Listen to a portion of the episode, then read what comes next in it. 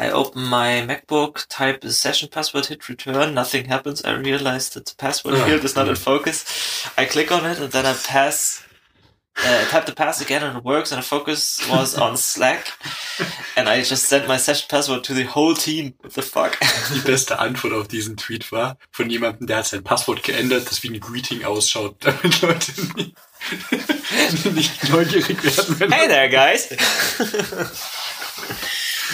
Sehr schön. Also passiert ist mir das noch nie, aber das darf halt auch nicht passieren. Das äh, denke ich mir jedes Mal. Du kannst bei KDE, äh, du hast halt manchmal um was anderes fokussiert, wenn, wenn du dich einloggst, weiß ich, ein Button oder sowas, dann kannst du, kannst du tippen, also passiert nichts. Da denke ich mir jedes Mal, irgendein Fenster hat jetzt das Passwort gekriegt, ne? Also wenn du, wenn du bei, beziehungsweise du kannst ja eigentlich äh, bei fast allen Desktop-Umgebungen sowieso immer die, die Tastatur mitlesen. Eigentlich gibt es kein sicheres System, wo das Passwortfeld das einzige ist, was das Passwort kriegt, was du gerade eintippst, ne? Aber so, wenn du, eine, wenn du ein Tool bist, was vielleicht so aus Debugging-Gründen Tastaturzeugs mittippt, was in seinem Fokus passiert nur, ja, fixst du halt Passwort ein. Ja, da habe ich äh, auch mitgelernt auf Hacker News, dass Windows das tatsächlich sehr richtig macht. Oh, Die- warte. Da, da, okay, erzähl und dann erzähl ich, was ich Da, da kenne. läuft wohl äh, der, der Login, also auf äh, aktuellen Windows. Früher war das tatsächlich noch viel witziger, weil da konntest du äh, den, äh, den Login-Dialog weg äh, canceln, einfach oder im Taskmanager wegschießen und dann war der weg und dann warst du. Aber äh, ich glaube, das war 95 oder so. Aber im aktuellen Windows läuft wohl der, der Anmeldeprozess auf einem extra, oder die UI dafür auf einem extra Desktop, die sehr strikte Rechte hat, dass da keine andere nicht äh, Microsoft-Applikation äh, die UI hinmalen darf Mhm. und da empfangen darf. Und das äh, ist ein sehr valider Weg, äh, Weg damit umzugehen. Okay. Also es gab zumindest äh, vor anderthalb Jahren mal einen Vortrag von zwei Studenten an dem Sicherheitslehrstuhl hier bei uns, Mhm. die gesagt haben, ja, wir haben einfach mal hier das neue Windows 10 genommen und da einfach mal äh, ein paar Zertifikate reingetan, dass wir die SSL-Verbindungen, die das Ding nach Hause aufmacht, mitlesen können. Und dann haben Okay. sie einfach mal ein normales äh, Windows 10 eine Weile betrieben und geschaut, was das so nach Hause funkt. Ja, aber gerade bei Windows 10 ist ja bekannt, dass Microsoft da richtig viel Und die Scheiß Home-Edition funkt irgendwie dreimal so viel nach Hause wie die, äh, die Professional-Edition. Okay. Und was sie festgestellt haben, ist, wenn du dein Passwort falsch eingibst bei, bei äh, Windows beim Login, dann wird das im Klartext, also per SSL, ne, aber das Passwort selber im Klartext na, an Microsoft geschickt. Und zwar aus den Gründen, Ja, warum? Warum? Aus den? Gründen, dass du dich ja mit einem Microsoft-Account einloggen könntest. Und wenn du dich, wenn du dein Passwort irgendwo änderst und den Computer zum ersten Mal wieder aufmachst und dann dein, dein neues Passwort eingibst, dann überlegen sie, naja, der, das Passwort könnte ja falsch sein, weil du gerade bereits dein neues Passwort eingibst. Deswegen schicken wir das mal nach Hause, um zu schauen, ob das ein neues Passwort ist. Geil. Nein. Also immer genau Nein. aufpassen, was du tippst. Oder am besten Face Recognition anmachen, obwohl, nee, vergiss es. Oh Gott, ist das dumm. Ja. Ach, übrigens, äh, wollen wir anfangen mit Podcasten? ja, gerne.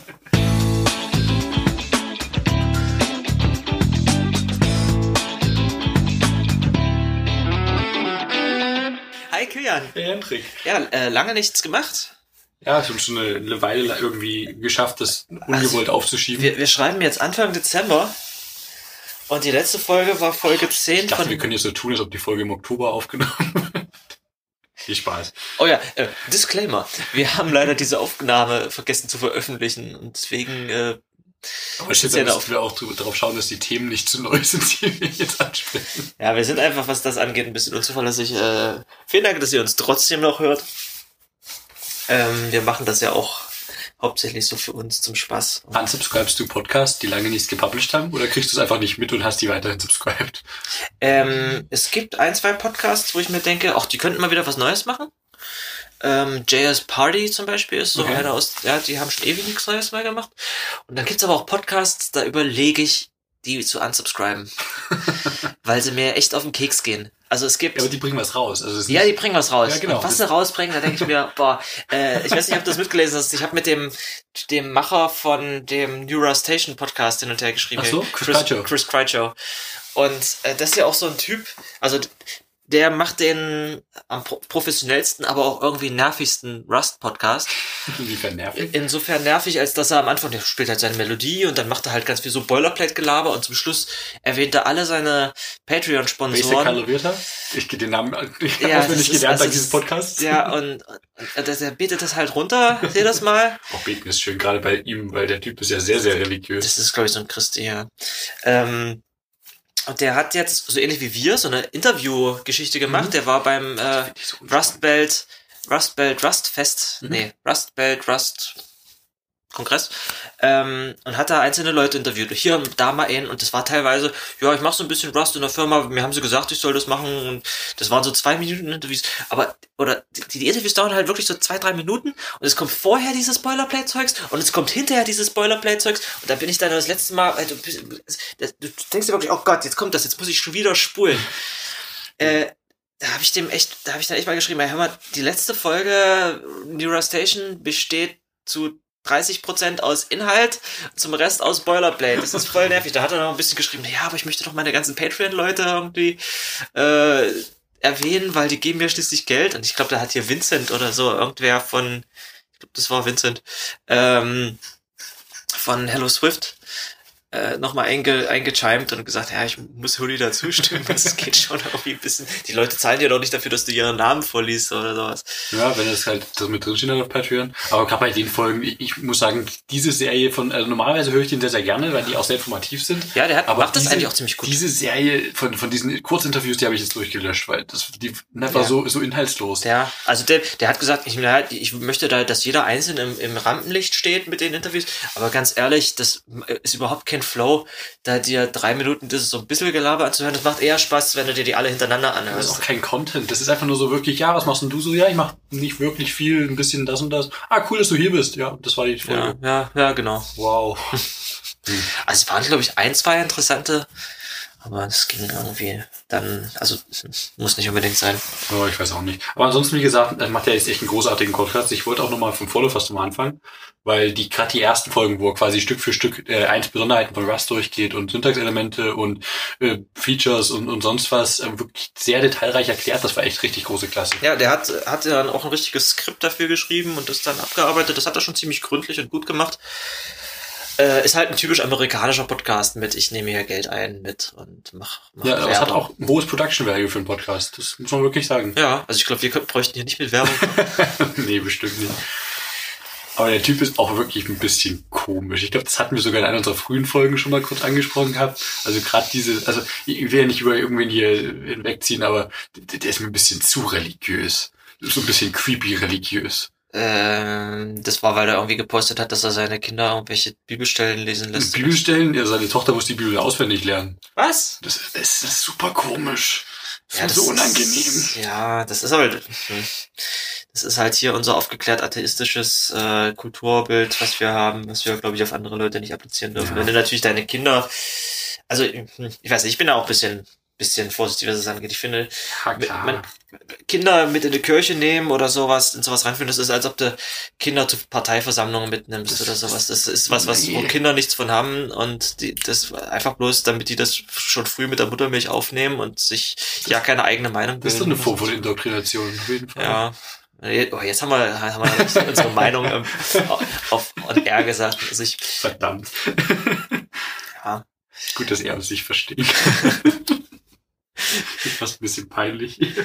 Ach naja, eigentlich, äh, eigentlich ist es ja ein dufter Typ und ich, ich habe dem Ja. schon ein, zwei Mal ähm, auf Twitter ein bisschen Kritik zu seinem Podcast geschrieben, aber nur weil ich halt sonst den Podcast eigentlich wirklich gerne höre. Konstruktive Kritik. Ja, ja, also, also, also diese, diese Interviewserie, das hätte wirklich davon profitiert, wenn sie es, wenn das zu einem, und es gab ja, äh, wenn er es zu einer Folge zusammengeschnitten hat, das, die CPP-Cast-Leute hatten auch so eine äh, Interviewfolge mal gemacht, wo sie auf dem CCP, äh, äh, CPP-Con Leute interviewt haben und da macht es einfach zwischendurch Piep und dann kommt der nächste, so wie wir das jetzt beim letzten Mal gemacht haben. Das sagen, das Konzept kommt mir doch fast bekannt vor. Haben die bestimmt von uns abgeschaut. Ja. Hast du mal ein bisschen Feedback bekommen zur letzten Folge? Äh, bloß, dass sie echt gut gewesen ist. ja. Also, äh, Also danke für das Feedback an euch da, ihr Hörer, ihr. wir haben ja eine, irgendwie ein, ein, zwei Wochen später war dann die, ähm, diese Medienkunstgeschichte, da sind wir nochmal hin zum, zu den technischen Sammlungen und wollten uns da treffen und dachten, wir gehen jetzt mal in dieses Tonstudio nochmal rein. Ja. und nehmen da was auf. Aber es, es, es geht halt wirklich nicht, dass du mal eben hingehst und sagst, hier, hallo, äh, da haben wir eine Telefonnummer bekommen und gesagt, ja, wenn ihr das vorher anmeldet oder sowas, lässt euch da bestimmt jemand rein. Aber ich glaube, wir werden es jetzt nicht machen aufgrund der Tatsache, dass es äh, vielleicht ein bisschen, bisschen Overhead produziert. Also wahrscheinlich werden die nächsten Folgen jetzt wieder mit dieser Audioqualität äh, produziert werden. Ich sitze gerade bei mir in meinem Zimmer. Ich hoffe, es halt hier etwas weniger als im ASCII. Im ASCII haben wir doch schon ein bisschen Hall. Wir müssen mal verschaffen, also diesmal haben wir es tatsächlich irgendwie ein bisschen geplant gehabt, also so mit, mit wenige Tage. Aber äh, der, der Ben von Hello Swift wollte uns mal sein Mikro ausleihen. Hey Ben, vielleicht äh, kriegen wir da mal eine bessere Audioqualität. Aber ich hatte neulich mal überlegt, dass ich mir so ein kleines Aufnahmegerät ähm, kaufe, was, äh, was du so hinstellen kannst. Aber ich glaube, im Endeffekt wird das wahrscheinlich die gleiche Quali haben wie das Aufnahmegerät, was ich jetzt liegen habe. Von dem, was ich bisher gehört habe, von gerade von der, der Firma Zoom, dieses H2 oder die ganze Reihe von den Geräten, die sind echt richtig, richtig gut. Also das ist bedeutend besser als aktuell, was wir machen.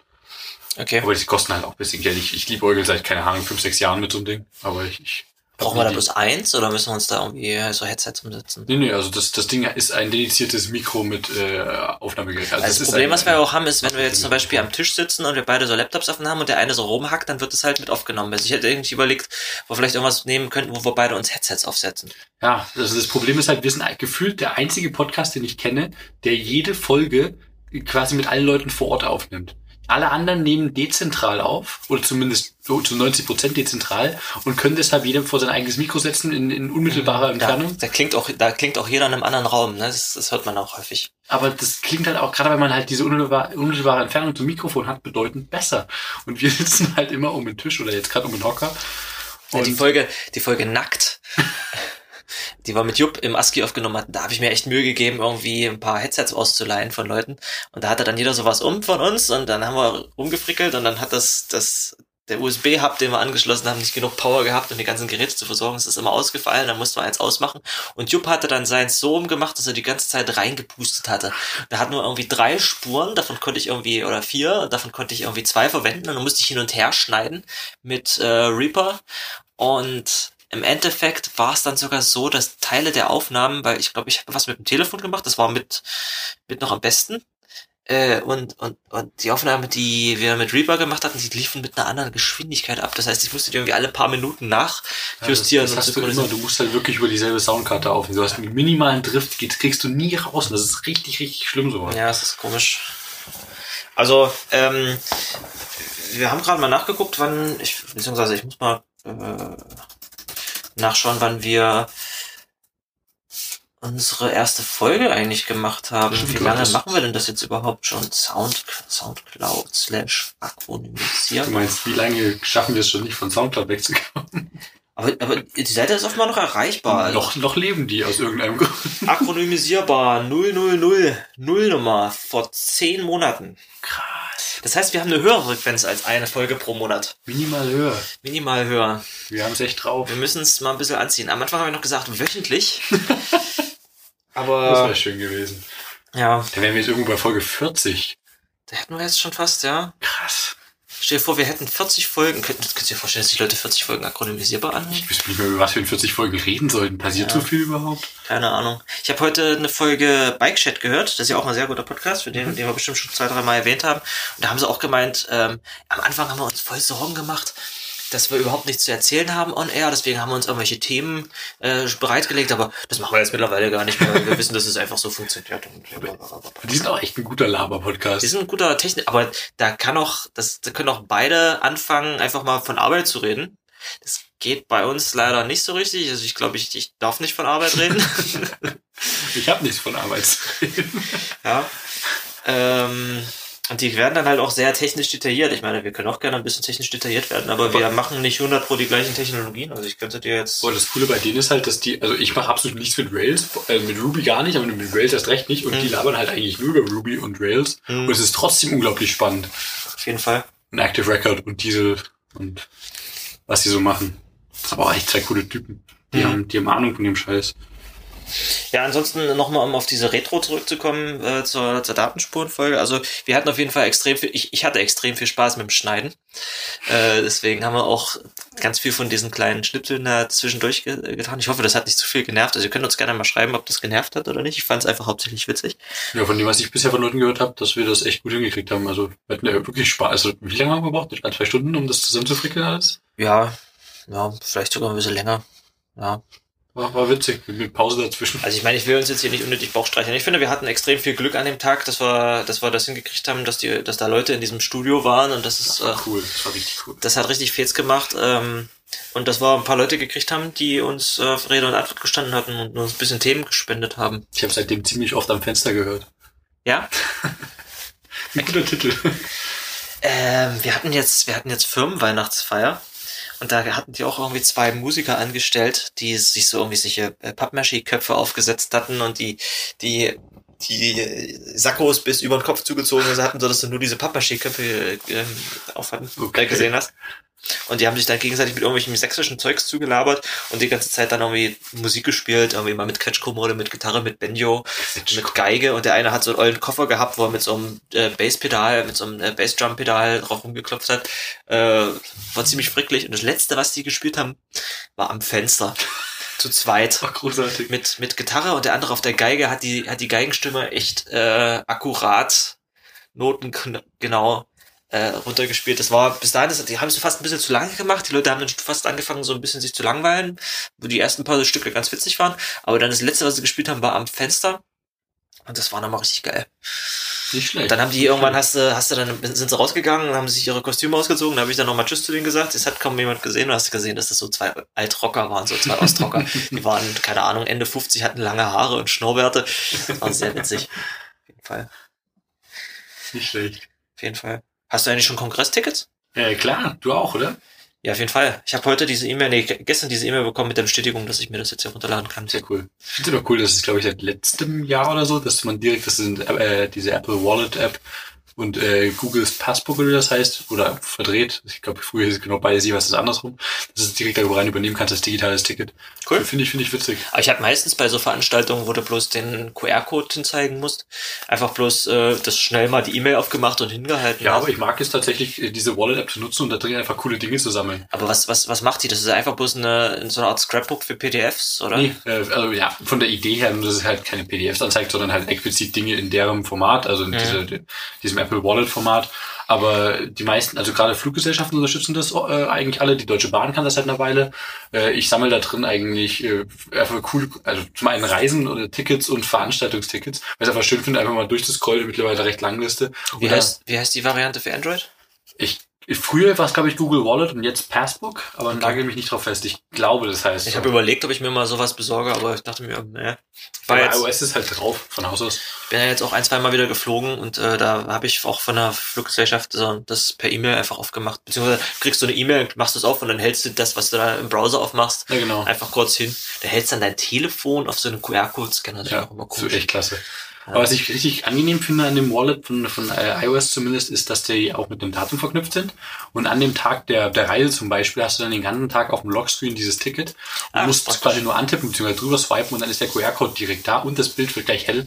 Das heißt, du hast dann sehr einfach die Möglichkeit und wenn du es gerade auf der Watch hast, das dann eben auch. Und das habe ich auch tatsächlich auf dem Flug nach San Francisco gemacht. Das ist das Lufthansa-Ticket auf der, auf der Watch gehabt, tippst es an, die Watch wird hell, du geht nicht aus, wenn du den Arm wegdrehst und hältst einfach deinen Arm auf den Scanner. Und ich war einer von quasi 10, ich glaub, locker 10, 15 Leuten in der Schlange, die ihre Apple Watch auf den Scanner gehalten haben. Ich gut, mich okay. richtig cool. Äh, Das ist irgendwie was, wo die Deutschen ziemlich hinterher sind, oder? Mir ist ja, mir ist ja echt aufgefallen, als ich in London war und mich da mit einer Freundin getroffen habe und wir im Hyde Park auf so einem Festival einfach irgendwie ein bisschen was essen wollten. Da war so, gab es ganz viel Streetfood. Da konntest du an irgendeinem so einem Pommesstand äh, mit, mit, mit hier Contactless Kreditkarte bezahlen. Oder gerne Bitcoin oder so. Und die haben mich direkt komisch angeguckt, äh, wenn du, wenn du mal Bargeld irgendwie rausgeholt Es ist so krass, die ganze Welt und Deutschland im Vergleich, was Zahlungsmittel angeht. Mhm. Das ist ein riesiger Unterschied. Aber Bitcoin ist eigentlich jetzt schon an einem Punkt, wo du damit nicht mehr umgehen kannst, oder? Na klar, Ich hab wird's immer noch so- wieder richtig lustig. Ich habe ich hab noch so ein paar Restmünzen hier auf meinem Telefon gehabt. Als ich das letzte Mal drauf geguckt hatte, konnte ich mir davon keine Mate kaufen. Und jetzt sind das irgendwie 12 Euro. Und es ist immer noch weniger als die, als der, die Network Fee. Also ich kann es glaube ich immer noch nicht von meinem Gerät runter überweisen, weil es weniger ist als die Network Fee. Ja, du meinst jetzt Transaktionsgebühren? Oder? Genau. Ja, aber die sind doch nicht so hoch. Also die, die sind schon immer noch unerwartet hoch, aber wenn du, je nachdem, was du für eine Wallet-Client du hast, kannst du die natürlich auch selber einstellen und kannst da so niedrig gehen, wie du möchtest. Wo Ja, aber dann wird's halt Chancen Netzwerk hast, dass es halt halt, ja. dass nie- kein Miner das Ding mitnimmt. Das ist natürlich immer der Fall. Aber Genau. im Zweifelsfall, also wenn du es nicht gerade wirklich ohne Transaktionsgebühren reinstellst, dann musst du halt einfach eine Weile warten und normalerweise geht das alles durch. Also normalerweise, im, im schlimmsten Fall musst du also wirklich 24, 48 Stunden warten. Irgendwo ist der Point, äh, der Punkt, wo das Netzwerk einfach das, deine Transaktion rejected und die einfach wieder löscht. Mhm. Aber eigentlich passiert das weniger. Die Network Fee geht doch dann auch an denjenigen, den, Genau. denjenigen, der es gemeint hat. Deswegen sind meine auch daran interessiert, die äh, Transaktion mit den größten äh, Gebühren eben mit äh, in ihren Block zu nehmen. Mhm. Weil sie halt wie einen, einen größeren Reward Ich hab mich nämlich, ich saß neulich mit ein paar Leuten irgendwo am Tisch und die haben dann überhaupt keine Ahnung von Bitcoin gehabt und mir Fragen gestellt und ich habe halt relativ wenig Ahnung von Bitcoin. Ich habe dann gesagt, naja, du kriegst halt Geld, indem du signierst, ne? Das ist das Meinen, das habe ich denen erklärt. Aber äh, es gibt halt irgendwann einen Punkt, wo du nichts Neues mehr meinen kannst. Da habe ich mir ich auch überlegt, aber was, was ist denn dann das, dein Incentive, weiter zu signieren? Also du kriegst dann halt die Network-Fees. Ne? irgendwann gibt's keine, also aktuell kriegst du ja mit jedem Block 12,5 Bitcoin geschenkt. Das ist schon relativ viel. Aber Geld du musst halt auch eine immense Amount of, äh, und diese Proof of Work zu berechnen, ist halt mittlerweile immens geworden, die, Ja. die Schwierigkeit dafür, die Komplexität.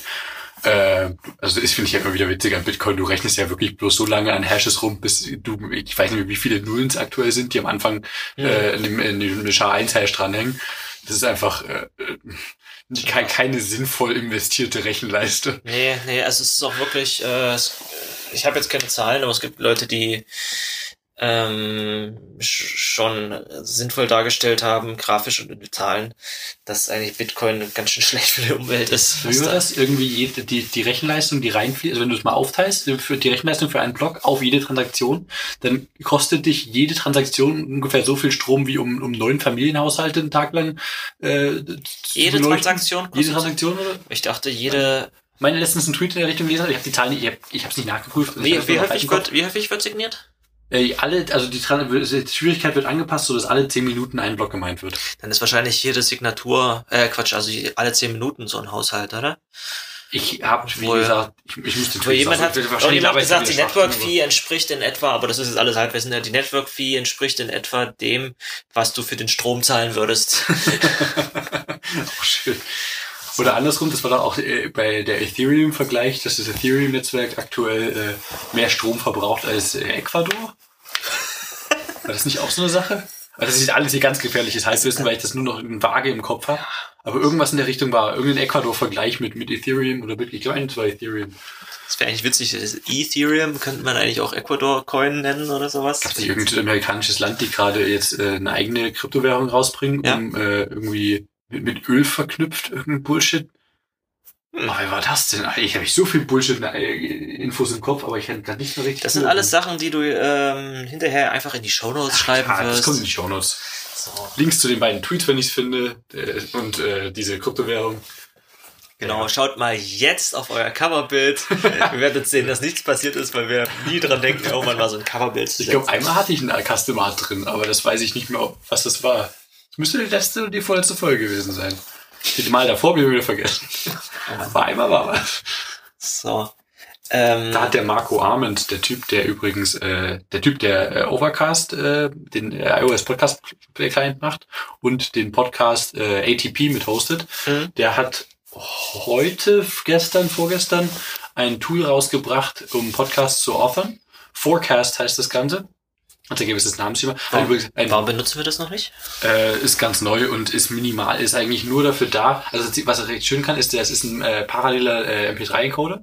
Und es Aber ist das, ist das irgendwie eine äh, macOS oder eine macOS-App. Ah, okay. Du hast eine Podcast-Aufnahme und du machst damit deine Chapter und am Ende äh, offerst du die MP3-Datei raus. Und was der halt kann, weil er Cool. eben damit jetzt, äh, was die MP3-Spec wohl kann, wusste Mhm. ich gar nicht, aber kein Podcast-Player kann, außer Overcast und er kann das jetzt auch und, und äh, Forecast das zu dementsprechend einbauen, Mhm. weil er jetzt quasi beide Seiten davon hat, ist die Idee von Hidden Chapters. Ich wusste gar nicht, dass sowas existiert.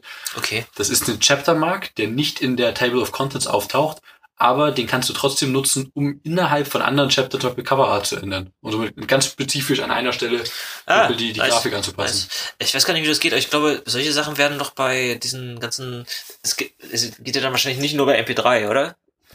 Ich, meine, die und, äh, unterstützen unterschiedlich, je nachdem dieses Das, Chapter-Prinzip. das wäre mal noch so ein interessantes Thema, was man irgendwie sich in der Zukunft mal anlesen könnte für so einen Podcast. Es gab ja äh, früher, als, als wir alle nur MP3 äh, uns runtergeladen oder selber codiert haben, gab es ja diese ID3-Tag-Editoren, wo du das dann alles noch, musstest, ja.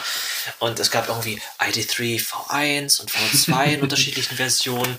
Und im Endeffekt war das irgendwie ein Format, was äh, in, das, in, in, den, in den Code, in, den, in die MP3-Datei irgendwo mit reingeschrieben war und eigentlich mit MP3 selber nichts zu tun hatte. Ach so? Du kannst es ja in andere Dateien auch reinschreiben quasi. Achso, ich dachte, das war tatsächlich Teil der MP3-Spec, dass da irgendwo Das am ist Anfang halt so ein eine bisschen Frage, war. Aber es gibt halt, es gibt es gibt's halt auch für Org. okay. Und Ist ja auch äh, wichtig, ich, so Metadaten. mich würde jetzt mal interessieren, wie diese ganzen anderen Formate. Bei Ogg konntest du halt plötzlich auch noch Chapter angeben, den konntest du richtig reinschreiben. Und dann hat es zum Beispiel äh, Fubar oder wie hieß dieser andere Player, von dem Achso, doch, doch, Fubar, dieser Windows-Player, konnte dir das dann anzeigen, als wäre es eine Playlist gewesen. Das war eigentlich ziemlich cool. Das ist cool. Ähm, und da konntest du dann, glaube ich, auch Bilder einbetten. Ähm, mich würde mal interessieren, wie sich diese einzelnen Meta-Formate, Metadatenformate für die einzelnen Mediendaten unterhalten und was man äh, ver- verhalten und wie sich die für Podcasts missbrauchen lassen. Die Podlove-Leute machen ja da auch relativ viel so Spezifikationen. Das war übrigens ein, ein witziges Detail von dem äh, Forecast. Mhm. Dessen Logo ist nämlich ein F als deutsche Flagge. Weil, weil der Wunsch nach Chapter Marks laut Marco Arment wohl hauptsächlich aus Deutschland kommt und die Deutschen sehr darauf beharren, dass Podcasts mit guten Chapter Marks ausgestattet Auf jeden sind. Fall. es gab mal eine witzige Folge. Es gibt ja dieses äh, Twit Network, This Mhm. Week in Tech, Mhm. von den alten Screensavers-Leuten. Und die haben, glaube ich, hier Lia Laporte und die ganzen Leute drumherum. Gibt es ja ein paar Sachen, die höre ich mir manchmal auch noch als Podcast an. Ähm, da gibt's einen, der heißt Floss Weekly. Eigentlich Als Floss im Sinne von FreeDB Open Source? Ja. Okay. Und eigentlich ganz cool, weil die halt jedes Mal irgendwie den Macher von irgendeiner Open Source Software oder von irgendeiner Floss Software interviewen. Aber häufig haben die echt auch überhaupt keine Ahnung, von, wovon die gerade reden, wen sie gerade interviewen. Aber eine Folge war mit äh, Tim Pritlove. Ah, witzig.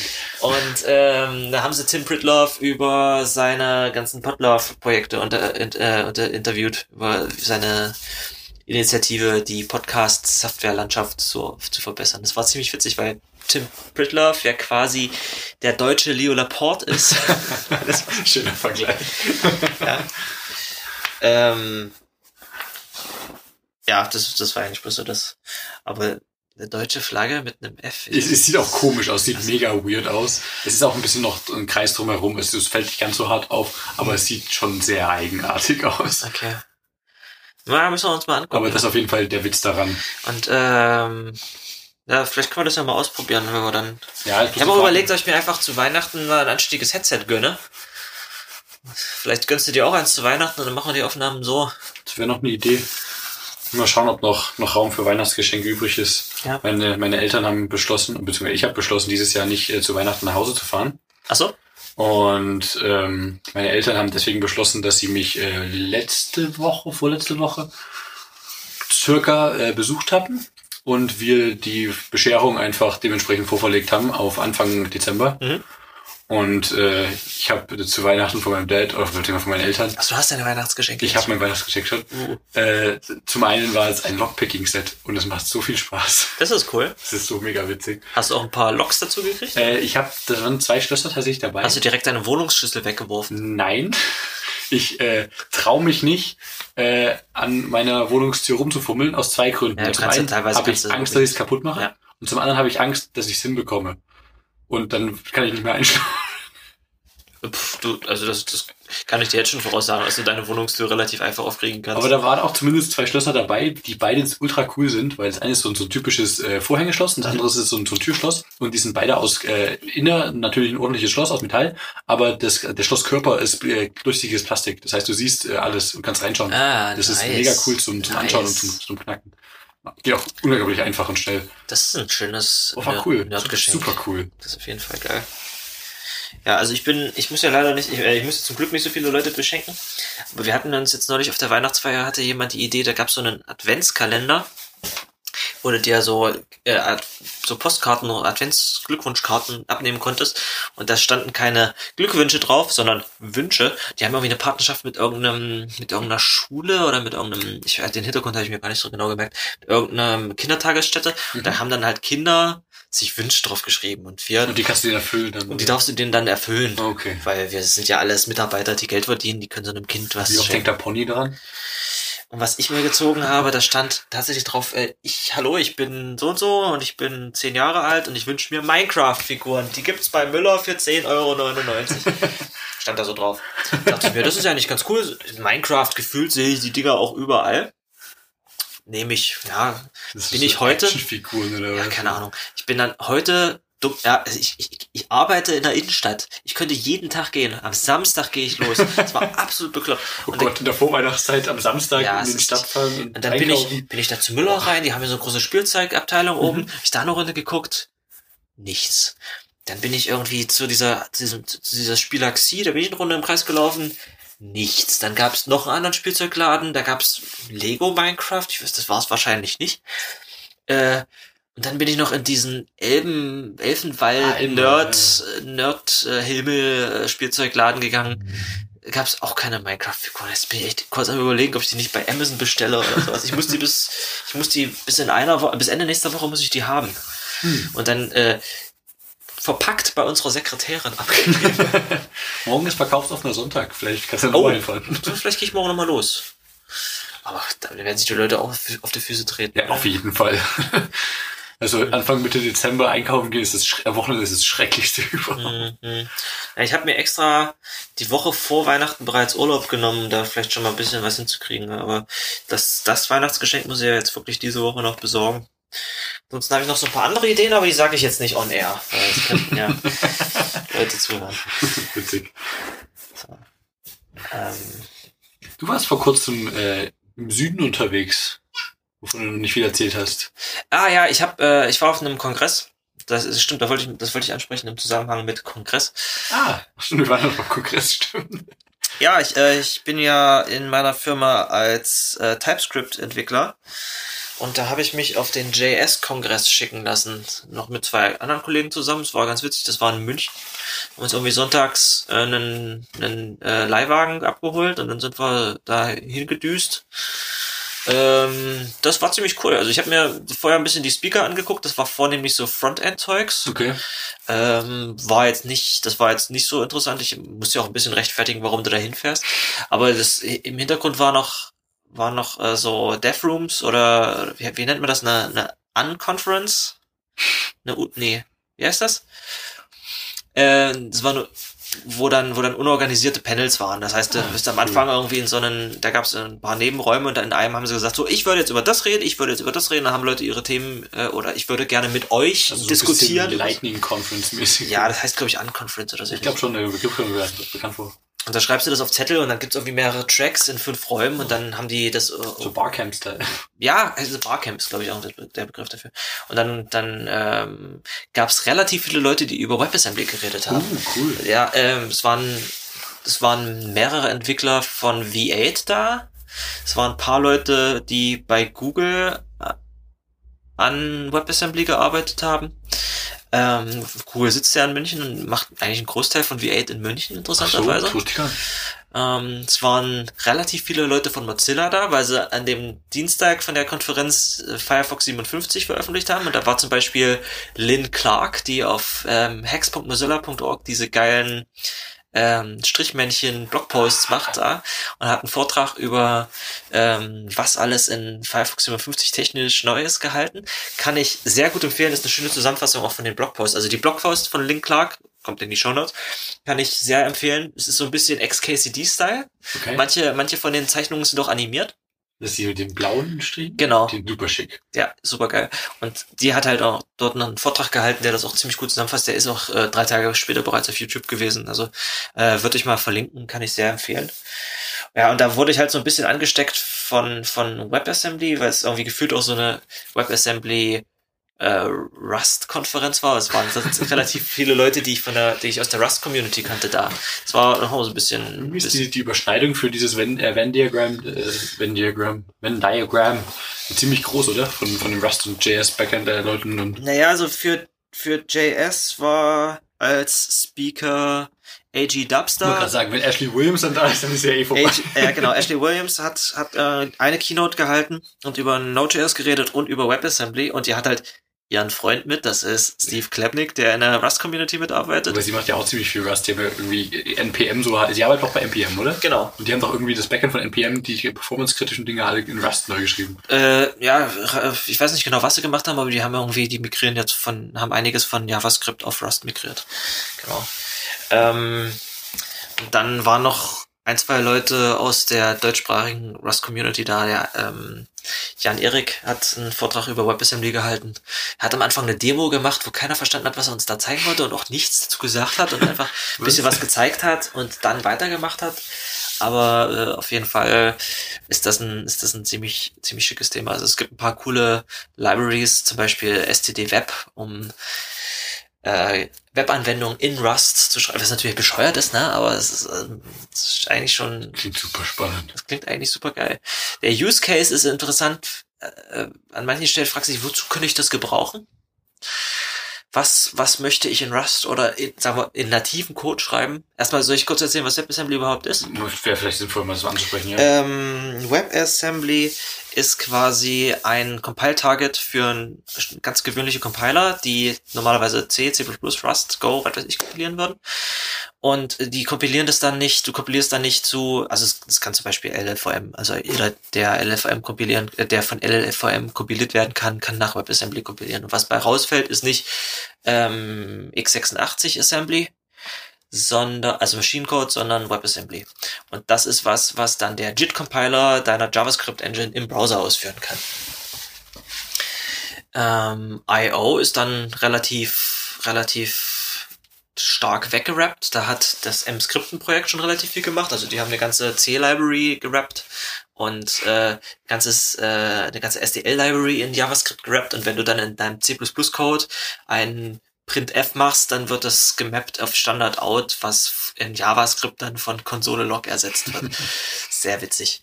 Aber es hat wirklich den Effekt, dass du Zeugs bauen kannst, was erstaunlich schnell läuft.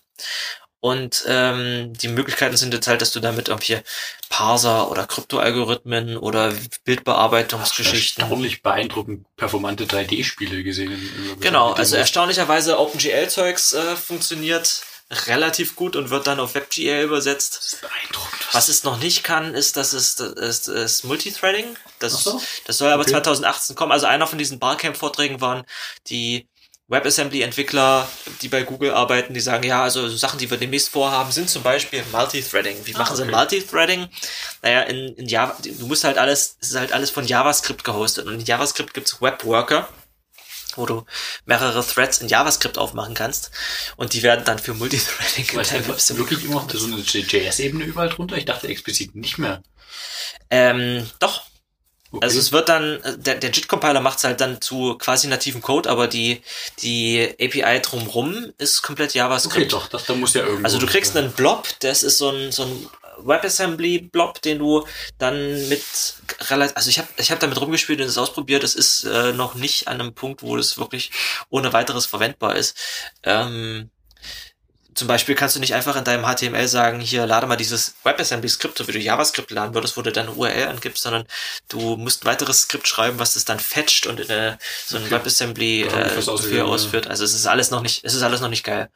Aber ein paar Use Cases wären schon ganz, ganz spannend dafür. Vor allem interessanterweise könntest du bei Node.js darauf verzichten, native Add-ons für deine, für deine Node-Anwendung über die sich ständig ändernde V8 API oder über die, äh, über diese Non-Node äh, Native Abstractions von, von Node oder über die neue Node API zu rappen, sondern du machst es einfach äh, kompilierst es einfach nach WASM und führst das dann in Node.js aus. Und also du kannst jetzt nativen Code bei Node.js von unten und von oben Hier kann Hendricks Handbewegung sehen, soll lieber wunderschön dieses von unten und von oben Handplanschen. Bist aber auch einfach zu beeindrucken. Ja, das war zumindest ziemlich spannend. Äh, und äh, vor allem, dass, dass so viele Leute aus, aus beiden Communities da waren. Der, der witzigste Moment war eigentlich, als einer in einem von diesen Death Rooms äh, von, ich glaube, Herr Daniel Ehrenberg eingeladen wurde. Der Name klingt bloß deutsch, der ist eigentlich Amerikaner, der ist Mitglied des TC39, das ist dieses JavaScript Standardisierungsgremium. Äh, und da bin ich mit meinen Kollegen reingegangen und da ging es einfach, der, der Titel war äh, TC39 Standardization Process, How can we do things better? Mhm. Und im Endeffekt stand er vorne und ich und meine beiden Kollegen und noch ein Typ und ein Typ von Google, das war's. Und der so, ja, also wir, wir kriegen so ein bisschen wenig Feedback, es gibt so Proposals auf GitHub, die haben ja mittlerweile ihre Proposals auch alle auf GitHub für die neuen JavaScript-Features. Und irgendwie kriegen wir nicht so richtig Feedback und wir würden gerne die Community ein bisschen besser involvieren. Und das, äh, wie, wie geht's denn euch so? Und meine beiden Kollegen so, und ich so, und der, der, der, der, der andere ist still und der Typ von Google guckt auf sein Handy und, und nach, nach, nach, ein, paar, nach ein paar Sekunden Stille sag ich, naja, also ich weiß jetzt nicht genau, wie es bei euch abläuft. Ich finde ja eigentlich den Prozess bei Rust ganz cool. Ah, was machen die dann? Ja, die haben diesen, die haben diesen RFC-Prozess und das ist alles auf GitHub und es wird so miteinander diskutiert und es gibt so Core-Teams. Also richtig genau erzählen kann ich es nicht.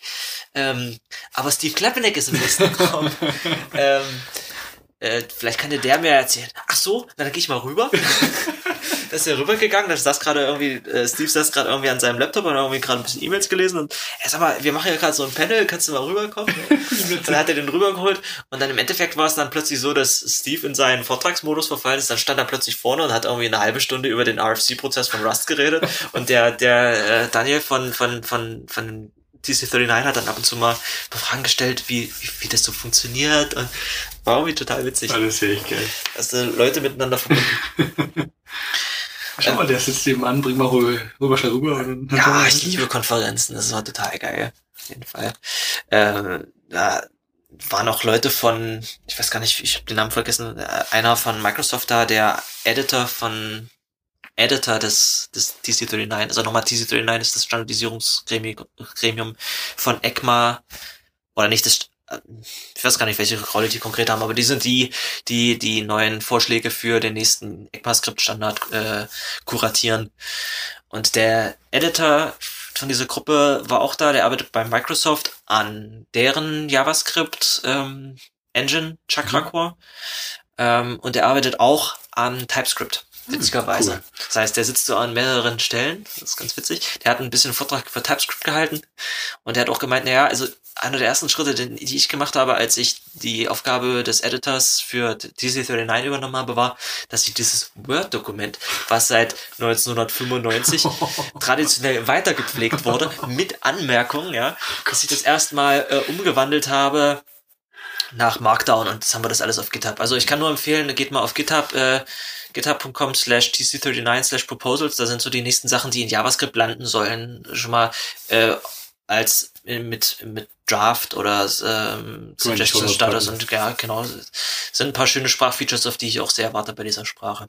Cool, irgendwas Spontanes, was dir da direkt einfällt? Ja, sowas wie ein Null Coalescing Operator, also dieser ah. Fragezeichen Operator, den Ruby und, und CoffeeScript zum Beispiel hatten, dass du auf ähm, auf Properties von Objekten und Unterproperties von Objekten zugreifen kannst, auch wenn die Parents potenziell äh, undefined sind. Das ist eigentlich ziemlich cool. Auch. Ist es dasselbe als der Null, oh, Null Coalescing? Weil in Swift sind das explizit zwei unterschiedliche Konzepte, fällt mir gerade auf. Ähm, das sind auch da zwei unterschiedliche das sind auch da zwei unterschiedliche Konzepte. Es gibt äh, zwei Stellen, an denen das Fragezeichen verwendet werden kann. Und, okay. Äh, so der schöne Name in Swift. Das, also das eine ist quasi Fragezeichen und das andere ist Fragezeichen Punkt. Ah, okay. In Swift ist es Fragezeichen und Fragezeichen, Fragezeichen. Und ja. der, der, Fra der Fragezeichen-Operator, also zum Beispiel, du gehst auf äh, Unterproperties, Unterproperties oder Method Calls von irgendwas, was irgendwo mhm. in der Chain optional ist, dieser Optional Chaining-Sache, den wird liebevoll der Call Me Maybe Operator genannt. Call Me Maybe.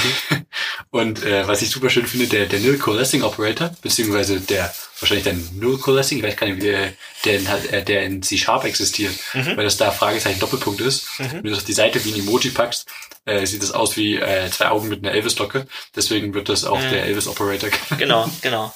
Also hier heißt er äh, Nullish Coalescing Null, Operator. Nullish Coalescing, okay, Genau.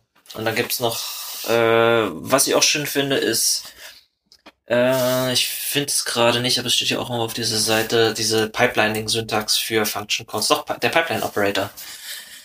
Ähm, den man eventuell aus, aus Elixir kennt oder aus anderen funktionalen Sprachen, wo du ein Pipe und ein größer als Zeichen hast, damit du nicht Funktionsaufrufe, die du chainst, die sich ineinander packen, rückwärts ja, schreiben ja, musst eben. und immer das in die Klammer reinschreiben musst oder die Zwischenwerte, so kannst du die Aufrufe hintereinander schreiben und pipest quasi von einem ins nächste rein. Das ist Das eigentlich ein geiles. Feature von Bash, ne?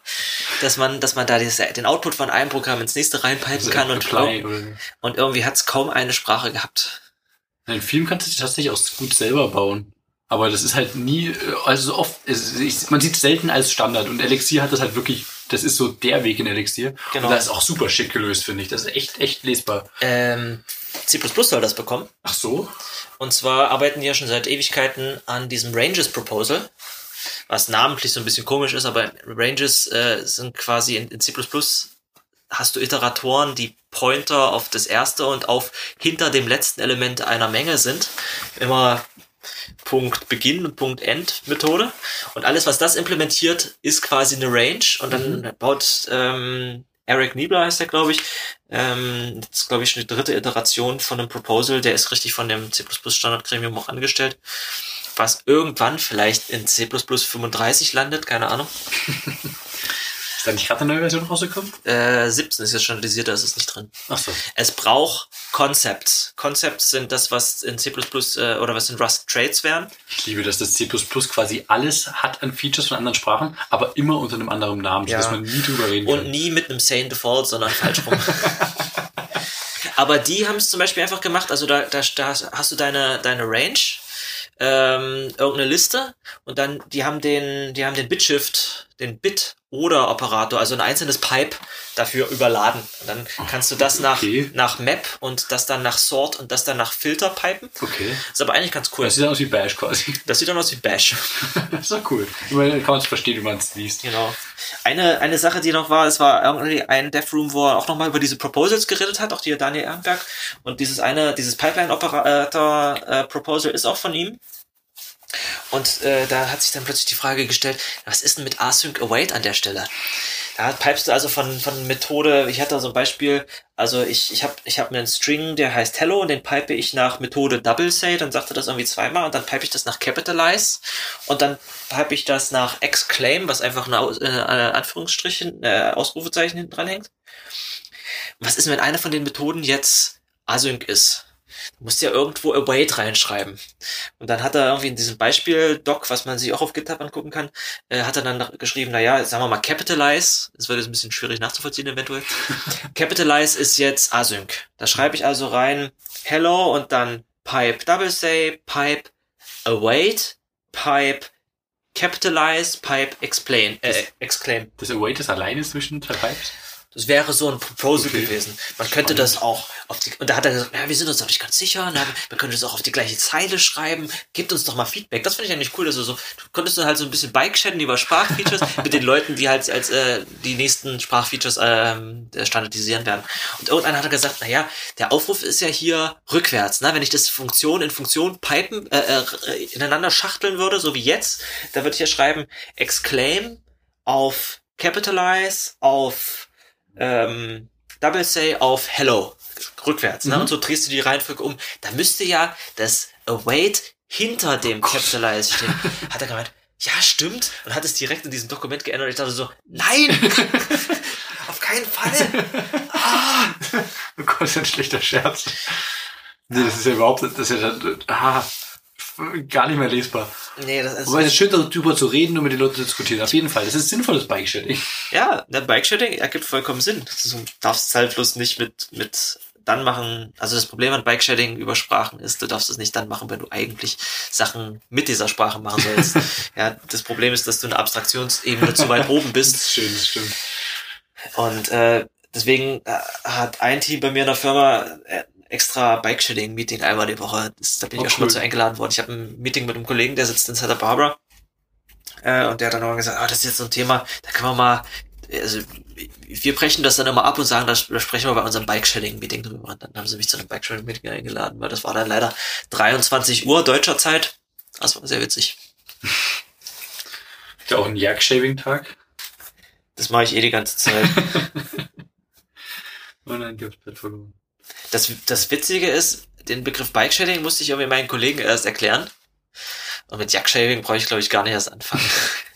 Also ich glaube, das Problem bei Jagdshaving ist, da bin ich mir immer noch nicht ganz sicher, ob das wirklich das meint, wovon ich denke, dass es das meint. Erklär mir mal Back, äh, Jagdshaving. Gott, jetzt weiß ich, dass ich ganz sicher Bullshit laber, deswegen werde ich es doch lieber vorher googeln.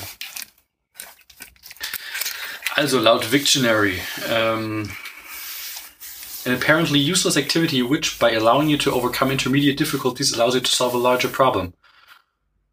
Also, also für mich ist etwas, was, was sinnlos erscheint, was du tust, aber ums, wenn während du es tust, kannst du anscheinend ein größeres Problem lösen. Also ich kenne, ich, ich habe mir das immer so vorgestellt, ich muss jetzt hier Problem XY lösen, aber um es wirklich lösen zu können, äh, es liegt mir halt noch irgendein anderes Problem im Weg, was damit direkt erstmal nichts zu tun hat, was mich allerdings behindert und was umfangreich ist. Diese Malcolm in the Middle Folge, wo Brian Cranston immer ein anderes, tieferes Problem findet. Genau, also er, er kommt nach Hause und ist einfach die Glühbirne kaputt und dann geht er an den Schrank, um die Glühbirne rauszuholen, merkt, dass die äh, Tür knarzt, dann äh, sucht er einen Schraubenzieher, den Schraubenzieher findet er nicht, dann merkt er, dass die Schublade klemmt, wo der Schraubenzieher drin wäre, dann möchte er Öl drauf, äh, möchte er die Schublade ölen, dann merkt er, dass das Öl alle ist und ähm, will er sich neues Öl holen und dann siehst du einen Schnitt, wie seine Frau ein paar Stunden später nach Hause kommt und er unterm Auto liegt und das Auto zu Also das ist Jackshaving, oder? Also die zweite äh, Bedeutung äh, passt ein bisschen besser, glaube ich, noch. Äh, a less useful activity done consciously or subconsciously to procrastinate about a larger but more useful task. Und das trifft glaube ich, ganz gut. Ich glaube, das ist das, was ich den ganzen Tag mache. man, man sucht sich seine, seine Probleme zusammen.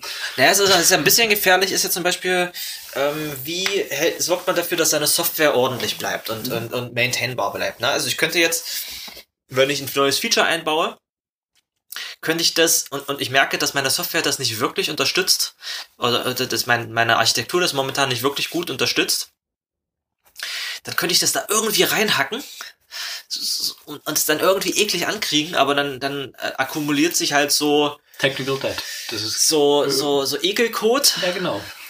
Ich könnte mich aber auch erstmal zwei Stunden hinsetzen und die Codebase so refactoren, dass das, was ich hinterher machen will, einfach geht es gibt keinen goldenen Standard, was der beste Weg ist. Aber du willst irgendwo natürlich das Ganze ein bisschen sauber halten. Und genau. das musst du irgendwann machen. Und wenn du das nicht tust und wirklich diese, diese Akkumulation an Ekelcode immer weiterführst, dann hast du irgendwann eine wirklich unmaintainbare Codebase. Also, ja, also irgendwann hast du, ich, das gibt's ja auch häufig, ne? Die Leute sagen sich jetzt, nee, ich bin ja nicht dafür da, diesen Code hier aufzuräumen. Ich bin ja bloß angestellt, um dieses Feature einzubauen, was ich gerade einbauen soll. Also hack ich das da jetzt irgendwann rein.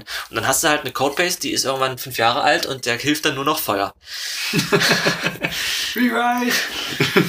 ja. Nee, klar, so passiert. Das, das ist direkt, das ist Technical Debt. Du, du musst die irgendwann abbezahlen. Genau. You have to pay it at some point. Und am liebsten zumindest ein Teil davon direkt. Damit es gar nicht erst so ein großer Berg wird. Hm. Zumindest ein Teil. Es geht halt auch nicht immer. Du kannst, du kannst nicht direkt immer alles refactoren, direkt um, um selbst kleinsten Scheiß einzubauen. Das geht nicht. Aber du musst irgendwo einen goldenen Mittelweg finden. Ja, ja. ja. Ich habe so ein Projekt auf Arbeit, äh, da baue ich an so einem Code-Generator. Und der soll einmal für JavaScript und einmal für C++ Code generieren.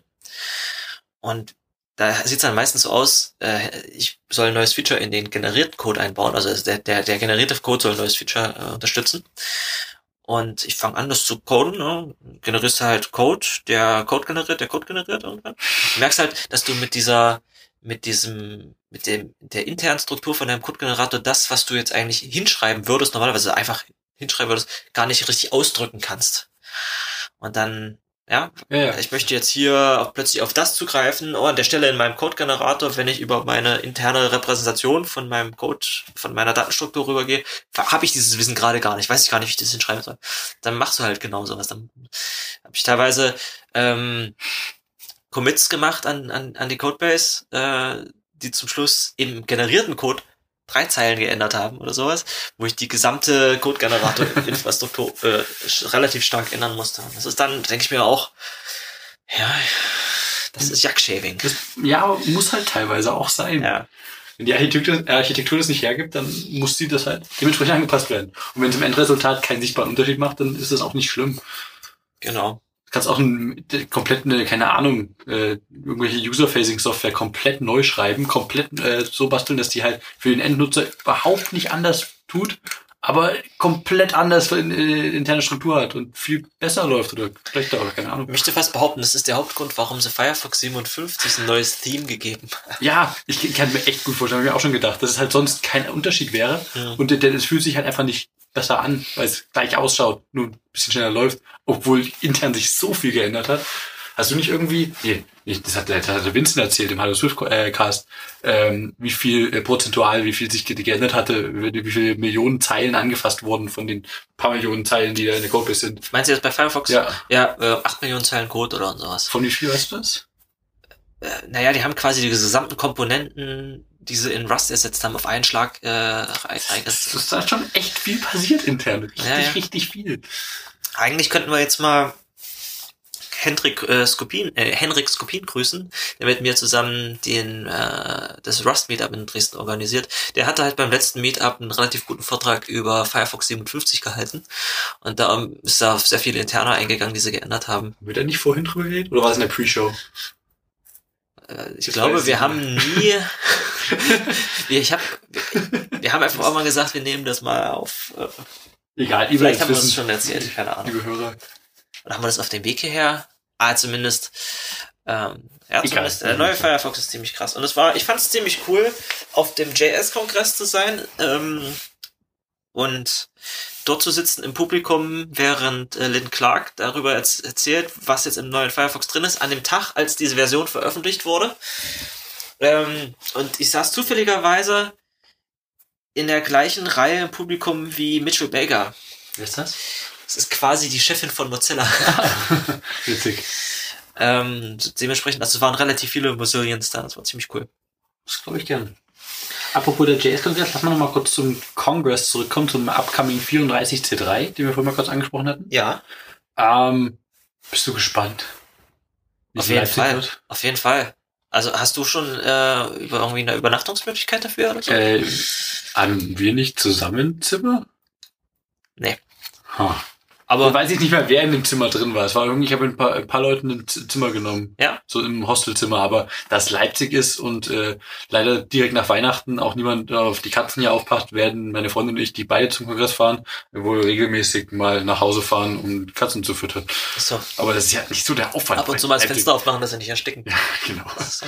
Naja, es, ähm, Leipzig ist praktischerweise, ist ja wirklich von Dresden jetzt nicht wirklich weit weg, aber Eine kostenlose Zugfahrt für Studenten entfernt. Meine Eltern wohnen noch näher an Leipzig Oh, als praktisch. Dresden. Dementsprechend werde ich einfach meine Ellis nach Weihnachten, also die ich ja über Weihnachten besuche, äh, dann werde ich einfach, glaube ich, von dort aus jeden Tag pendeln. Das ist eine Dreiviertelstunde mit dem Ach, Auto. das ist ja super easy. Auf jeden Fall. Also ich werde dann jeden Tag dort irgendwie nachts um drei mit dem Auto wieder zu meinen Eltern fahren. Und dann So voll cool. so. Nice. Auf jeden Fall. Ich habe auch schon ein Assembly angemeldet. Ah. Aber ich hab gesehen, es gibt keine Rust Assembly. Doch, Dass du. das habe ich angemeldet. Nice! Yes, es gibt auch eine. Woo! Äh, da muss ich mal noch an ein paar Leute aus von, von der von den von den Berlinern äh, schreiben, dass die mir noch mal neue Sticker zuschicken und dann wollte ich noch so ein Poster drucken. Ich habe überlegt, die letzten Male habe ich das Poster gedruckt und das irgendwie bei der, das vorletzte Mal im Stuhl, oder? an die Wand gehängt, weil wir eine Wand hatten und letztes Mal hatten wir standen wir mitten im Raum und da, da haben wir es dann irgendwie so einen Stuhl auf den, das fand ich alles irgendwie ein bisschen heckisch, also da muss ich mir dieses Jahr mal noch was überlegen. Ansonsten habe ich ähm, Standarte. Na, man kann sich ja bei, ähm, bei solchen Druckfirmen kann man sich auch so, solche Aufstellflaggen, die, die ja so. Ach, stimmt, ja. Hab ich überlegt, naja, erstens wird es teuer und zweitens sehen wir dann aus wie so ein Marketing-Scheiß und das sind wir eigentlich nicht. Also, das ist so ein bisschen gehackt aussah, äh, einfach das jeder einen Rust-Umhang, der an den Tisch sitzt. Ein Rust-Umhang. Ja, so ein klassische Ca- Superman-Cape. Ähm, Du, du hast sowas oder warum, stehst du gerade auf? Nee, ich muss dir was zeigen, was ich von Henrik geschenkt bekommen habe. Das ist ja natürlich für die Hörer nichts, aber das hat er mir beim letzten Meetup mitgebracht. Das ist, ich beschreibe es mal kurz, das Oh, ist, cool ist das das ist mit einem mit einer 3D-Drucker? CNC-Fräse so, aus so einem. Stück äh, durchsichtigem Kunststoff, dunklem durchsichtigen Kunststoff ausgelasertes Rust-Logo. Ich verspreche jetzt mal nicht zu viel, aber ich mache mal ein Foto davon und schau mal, ob ich das. Äh als Coverart jetzt gerade. Das hat er mir als Dankeschön mitgebracht da- da- dafür, dass ich ihm vom Rust-Fest so einen, so einen Plüsch, so eine Plüschkrabbe mitgebracht habe. Super schick. Auf jeden Fall. Also es hat bei mir einen Ehrenplatz hier in meinem kleinen, in meiner Büroecke.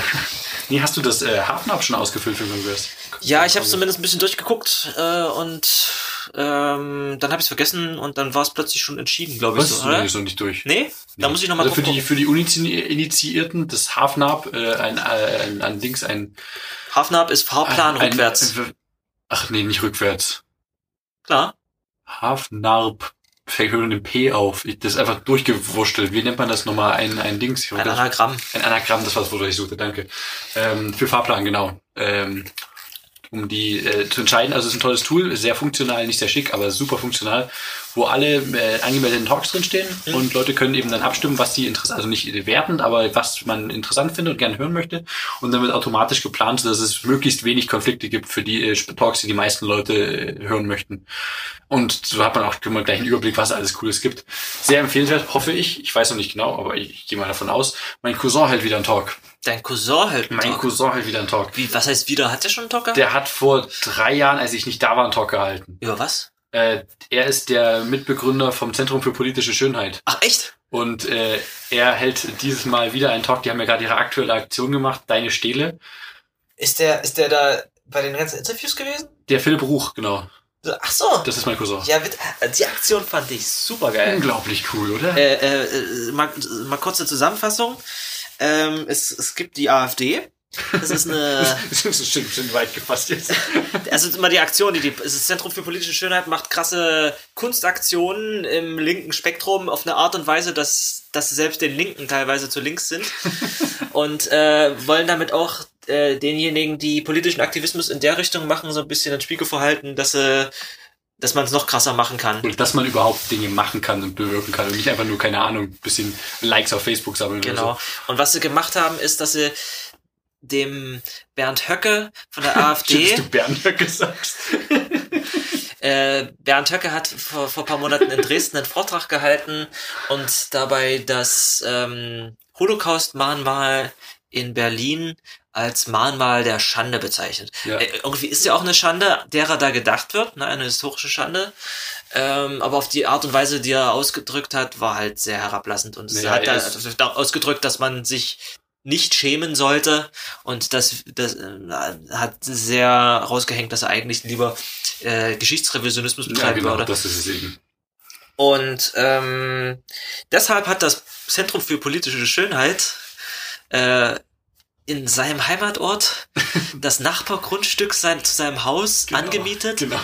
Und ich weiß gar nicht, haben die das in der Nacht- und Nebelaktion gemacht? Das muss ewig gedauert haben. Die haben ihm dann eine kleine Kopie des Holocaust-Mahnmals in sein Nachbargrundstück ges äh, gestellt. Ja, erstmal hat es mit damit angefangen, dass sie, also die Aktion könnt ihr nachlesen auf deine-stele.de. Ähm, erstmal hat es damit angefangen, dass sie ihn ein paar Monate lang observiert haben. Das müssen sie quasi gemacht haben, bevor das, bevor sie sich entschieden haben, diese Stele zu bauen, oder? Ja, ja, das, das war schon gut. Also ich ich glaube, das war schon länger geplant, was genau passiert, aber die, die Aktion läuft schon ein paar Monate. Aber dass sie ihn observieren, also ich, ich hätte die Aktion persönlich auch wirklich geiler gefunden, wenn sie nur so ein Mahnmal gebaut hätten. Diese Observiererei hat's irgendwie dann schon wieder so ein bisschen fishy gemacht. Naja, es geht halt äh, mit in die Richtung, dass ähm, den Verfassungsschutz, äh, wir haben es den Zivilrecht, zivilrechtlichen Verfassungsschutz, äh, haben es glaube ich genannt, ja, gegründet. ja, im, Um- im, im, quasi in Opposition zu diesem Genau. Thüringer Heimatschutz, der so ein Nazi-Verein ist. Oder, oder dem Verfassungsschutz, der ja so ein Nazi-Verein ist. Genau. und, ähm, und halt da, dazu ein bisschen Konkurrenz machen und die, die andere Seite observieren. Und das ging dann halt wunderschön über in dieses, die deine stille Aktion, wo man ein bisschen Geld spenden konnte, was dann sehr schnell zusammen war und dann war das Mahnmal schon hingebaut. Und das Holocaust-Mahnmal ihm quasi direkt vor die Tür gebaut mit dem Angebot, wenn er davor wie Willy Brandt äh, auf die Knie geht und um Vergebung bittet, dann sei ihm verzeihen für das, was er gesagt hat. Aber das Angebot war schnell wieder vom Tisch. Mhm. Und mittlerweile läuft auch gut rechtlich was, aber was ich auch sehr krass beeindruckend fand. Also er hat die, er hat sie dann, glaube ich, als Terroristen bezeichnet oder was aufgrund dieser für, die Aktion, das natürlich auch überhaupt nicht angemessen ist.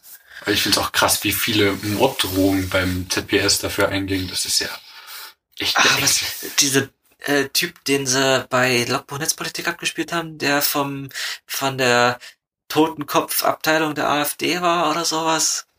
da weiß ich gar nicht, was du meinst. Es, also es gab ein paar Aufzeichnungen von dem Anruf beantwortet. Den werden sie wahrscheinlich beim Kongress abspielen. Da hat irgendeiner so ein, so ein, so ein Nazi-Hul angerufen, der wie gemeint hat, der ist von der Totenkopfstandarte der AfD. Sie möchten quasi die SA der AfD sein. Und äh, Warum gibt es äh, solche- konnte sich nicht wirklich, konnte sich nicht wirklich ausdrücken, war aber sehr hasserfüllt und hat ihm irgendwie auch mit dem Tod gedroht. Wo, wo sind diese Vollidioten? Ich, ich meine, ich möchte es gar nicht wissen, aber warum gibt es solche Menschen? Tja, also wir sollten uns gesellschaftliche Fragen stellen, wie wir in einer Gesellschaft leben können, wo aufgeklärte Menschen sowas nicht mitbekommen, dass es Leute gibt, die solche Meinungen entwickeln. Das ist unglaublich. Die Leute waren schon immer da, die kommen ja nicht aus dem Nichts, die haben bloß plötzlich eine Basis, äh, wo sie sich kristallisieren und sammeln können, sodass wir es plötzlich merken, dass es Leute gibt, die bei Pegida mitlaufen würden und es tun. Ja. Die gab es auch schon vor zehn Jahren, diese Leute. Noch krassere Meinung als das haben. Genau. Ja. Eklig. Aber Ja. gut, zurück zum Kongress. Aber er hatte auch, äh, wie gesagt, vor, den, den, vor drei Jahren einen Talk gehalten mit Kunst die Gesellschaft hacken, hieß der. Ja, den da haben habe sich ich, glaube ich, sogar gehört. die damaligen Aktionen, alle, die zu dem Zeitpunkt existierten, mal kurz gehighlightet, die wichtigsten. Unglaublich cool. Die haben irgendwie irgendwo Kreuze für Mauertote ab. Äh, Das sind die, die da beim, beim äh, neben dem äh, Reichstag da an der, an, am Fluss in Berlin sind. haben die nach Lampedusa gefahren? Naja, an die europäische Außengrenze. Und da halt, da wo wirklich Leute an den, an den Ma- Mauern Europas quasi sterben, da äh, Aufmerksamkeit zu schaffen. Das ist natürlich schön, dass sie dafür Aufmerksamkeit schaffen. Es ist wirklich äh, ein bisschen kritisch zu sehen, dass sie echte äh, Mahnmale für, für andere aber- Opfer irgendwo aber die sind doch dafür da, diese Mahnmale sind dafür da, um auf die Mauertoten in Deutschland aufmerksam zu machen. Sind, ist dir nicht viel mehr getan an dem Gedenken dieser Leute, wenn man Mhm. Ist- auf die, auf die aktuellen Mauertoten, auf genau dieselbe Scheiße, die, die passiert, für die Leute aktiv verantwortlich sind, wie damals, was aber an einem völlig vorbeigeht. Dann hängen wir hier Kreuze ins Land Ja. und, und finden das schön, an die zu gedenken, während gleichzeitig nicht gerade wirklich weit Leute auf genau dieselbe Art und Weise sterben. Das ist unglaublich lächerlich. Es ist bloß also, dass die ganzen Kunstaktionen vom Zentrum für politische Schönheit auch immer so eine Komponente haben, dass, dass sich da auch sehr gut Leute dran reiben können und an den ähm, an der Methodik dann kritisieren. Ja, Das ja. halt immer das wird auch die, also diese eine Aktion, die, die, die vorletzte, glaube ich, die auch äh, Teil der, des Titels vom aktuellen Vortrag äh, ist, von diesem äh, äh, Flüchtling, der sich in Berlin hat äh, fressen lassen wollen, öffentlich als Protestaktion. Das wird, das wird, das, die hat auch ein bisschen äh, angerieben, könnte man sagen. Aber da will ich jetzt nicht vorwegnehmen. Das wird in dem Talk sicherlich äh, thematisiert werden. Also noch andere interessante Sachen auf dem Haufen ab? Gibt noch ein paar coole andere Sachen. Also im Hafen findet sich so einiges. Äh, spannend wird sicherlich auch die, der Talk über die ganze PC-Wahl-Sache. Bin ich freue mich ein bisschen drauf. Also die Software möchte ich mal sehen, die war in Pascal. Delphi, ja. Das ist halt bald, aber ist trotzdem witzig. Es gibt dieses Jahr wieder ein Hacker Jeopardy. Oh, Ja. ich freue mich tierisch. Wer organisiert das eigentlich? Das haben doch ein paar Jahre lang die Dresden organisiert, oder? Echt? Ja, ja. Wusste ich gar nicht. Ja. Ist ja witzig. Das war quasi die gleiche Akt, das war der Grund, warum die das Hacker Jeopardy äh, bei den Datenspuren nicht aufgezeichnet wurde, weil sie die gleichen Fragen dann nochmal im Kongress verwendet haben. Da hast, musstest du auch als Teilnehmer dann versprechen, dass du dann beim, beim Kongress nicht nochmal teilnimmst. Minkorrekt wird es auch wieder geben. Auch sehr cool. Also der, der PC-Hack ist ja eines der Themen auf jeden Fall, da werde ich sitzen. Äh, Tuvat ist, äh, ah, der Tuvat ist, nee, das, das Motto wird Sagwat, oder? Das Motto ist Tuvat vom Tuvat. Und Sagwat ist Die äh, Podcast-Sache. die Podcast-Tisch da. Ja, aber genau. Tuvat ist ja, soweit ich es richtig verstanden habe, der die Überschrift gewesen von äh, äh, womit alles angefangen hat im CCC, Hm? womit diese Zeitung an uns geschaltet wurde. Damals war es sogar von Wow Holland, bin ich gerade gar nicht sicher, wahrscheinlich. Äh, um Leute erstmalig zusammenzufinden. Äh, tuvat.txt, beziehungsweise wurde gedruckt als tuvat.txt, weil Zeitung. hm. Und äh, da, um, um Leute zu finden, die ähnliche Interessen, äh, äh, ähnliche Interessen haben und äh, sich mal zusammenfinden Das war also der ursprüngliche Aufruf für den Chaos Computer Club, oder wie? der ursprüngliche Aufruf, um mal zusammenzufinden und zu Ja, organisieren, genau. Weiß. Also es wird wieder ein, äh, im Entertainment-Track wird es wieder methodisch inkorrekt geben. Ja. Ähm, und noch so ein paar andere Sachen, die ich jetzt nicht ganz... Was ich auch äh, interessant finde, ist, dass äh, Marc-Uwe Kling einen Talk hält Ja, stimmt, das habe ich gehört. über sein, äh, die Idee von Quality Land, sein, Buch. Mal Das ist gespannt. vielleicht so ein bisschen, äh, bisschen so eine Marketingaktion sein. Wer weiß, vielleicht ein bisschen, vielleicht können wir auch ganz, ganz cool vorstellen. Hm. Aber natürlich gibt's richtig viel wieder. Was ich auch richtig cool finde, ist, dass der Science Track immer weiter ausgebaut wird. Das ist ja ein paar coole Talks für. Aber dieses Jahr, was ich äh, Ein paar Sachen, die ich auch spannend finde. Ich würde ja gerne mal ähm, einen Vortrag von dem Typen hören, der diese ganzen AfD und Pegida Facebook-Gruppen äh, infiltriert hatte. Das wäre bestimmt auch witzig. Der hat, glaube ich, auch Morddrohungen gehört. Das, also nochmal so eine Referenz, das war, glaube ich, äh, Logbuch Netzpolitik von, ach, die Folgesuchung war raus und schreiben es mit in die Shownotes. Ähm, es gab irgendeinen, der durch, durch Social Engineering irgendwie Mitglied und irgendwann Admin von relativ vielen so lokalen äh, AfD-Facebook-Gruppen wurde und die dann, glaube ich, einfach irgendwann alle zugemacht hat oder, oder Leute gekickt hat, irgendwie sowas. Er hat dann zumindest ziemlich krassen Scheiß gemacht, um die Leute irgendwie äh, vorzuführen. Das war ziemlich cool. Das habe ich bloß gesehen, du hast einen unter dem Entertainment-Track gibt einen, der heißt Inside AfD. Stimmt.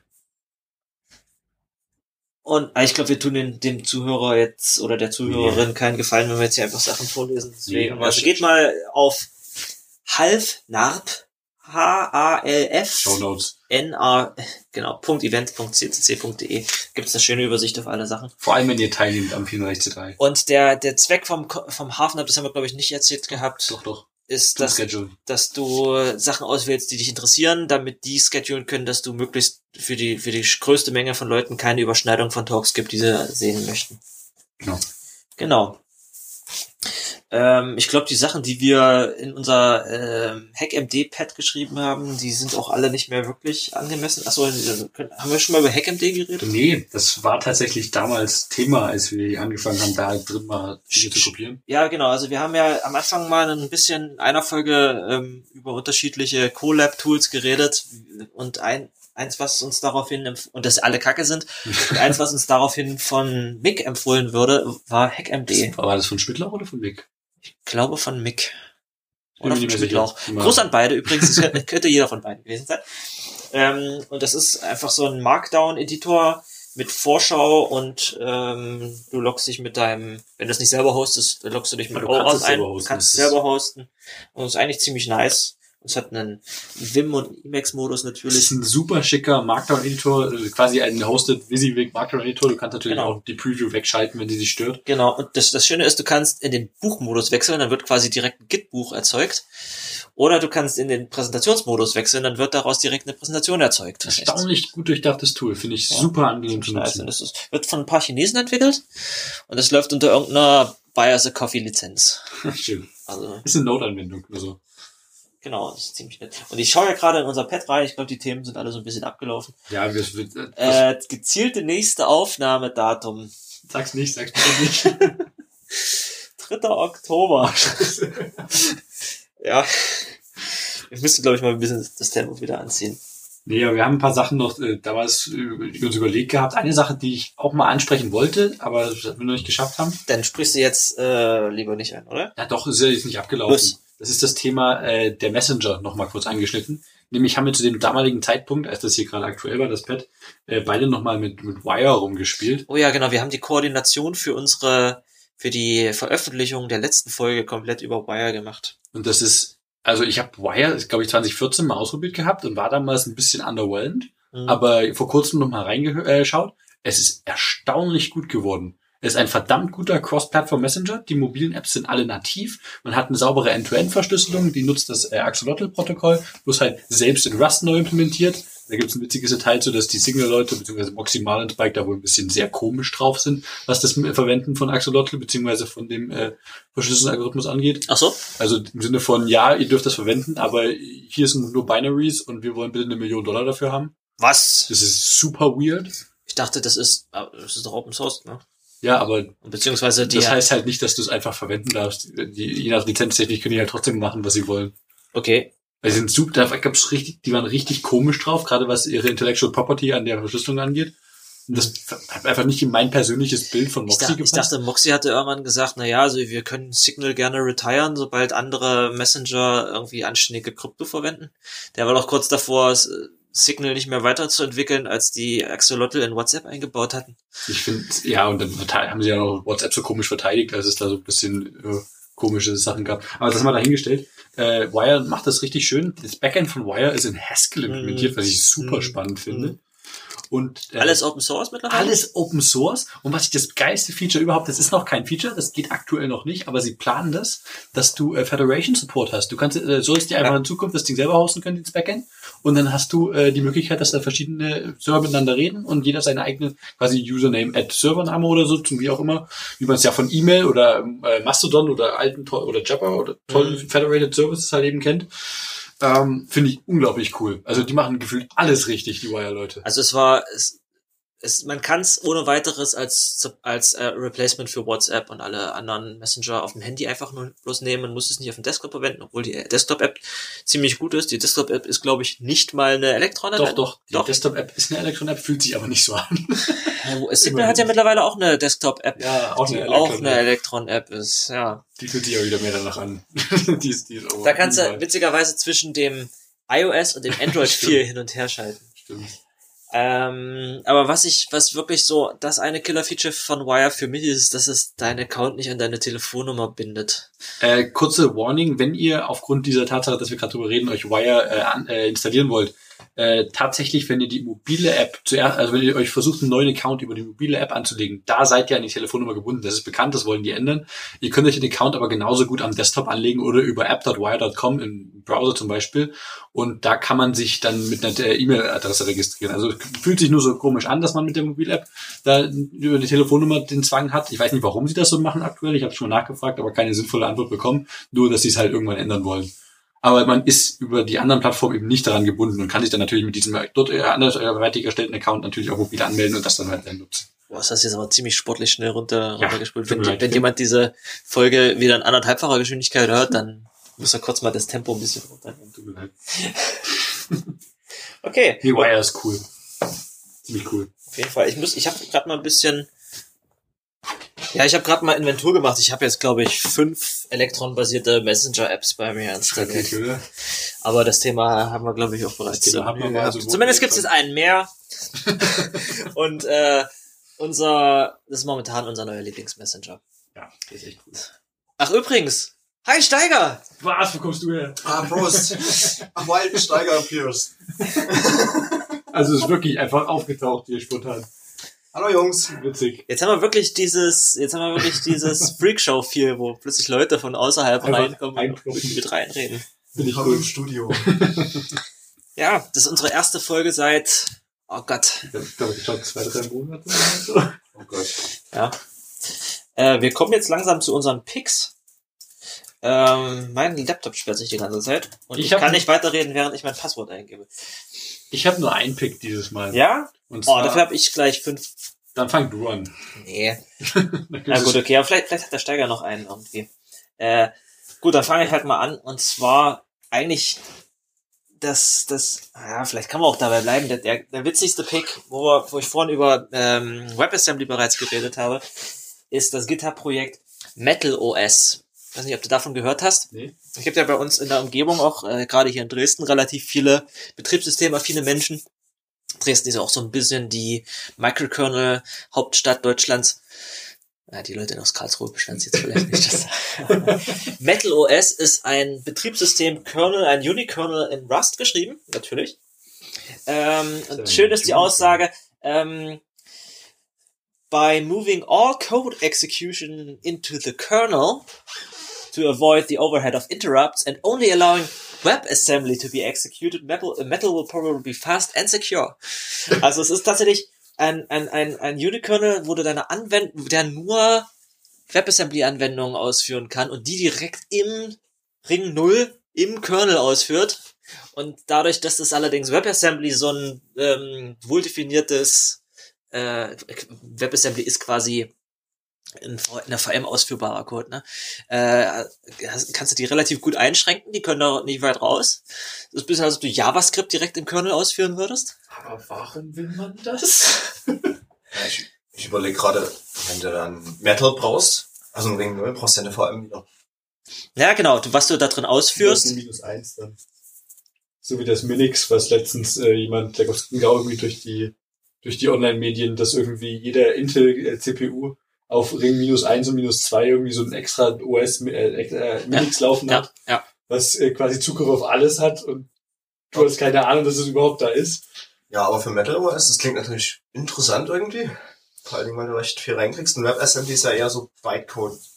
WebAssembly ist Assembly, was von einem JavaScript-JIT-Compiler ausgeführt wird. Das hört sich interessant an. Nur bald alle Node. Also das Projekt hat momentan 47 Commits. Aber es es klingt interessant. es ist irgendwo- auf ziemlich, ziemlich witziges Thema. So, du. Äh, ich habe äh, ein Spiel entdeckt vor ein paar Tagen über Hacker News namens Endless Sky. Ist ein GitHub, äh, liegt auf GitHub, äh, komplett in C++ geschrieben, hat ungefähr äh, 100 mal so viele Commits wie dein äh, Projekt gerade, wie 4300. Äh, was aber nichts auszusagen hat in irgendeiner Weise.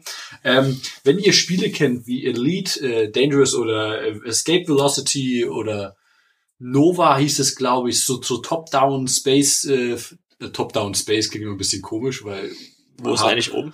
ja, aber du, du spielst halt auf so einer Raptor. 2D-Ebene von, von oben schauend, fliegst du mit dem Raumschiff durchs All und tradest und greifst Piraten an. Ah ja. Unglaublich cool Open Source Projekt. Äh, kannst du dir äh, die Binary direkt für Mac OS und Windows runterladen, für Linux musst du es selber bauen. Aber es spielt sich echt cool. Macht tierisch Spaß. Endless Sky.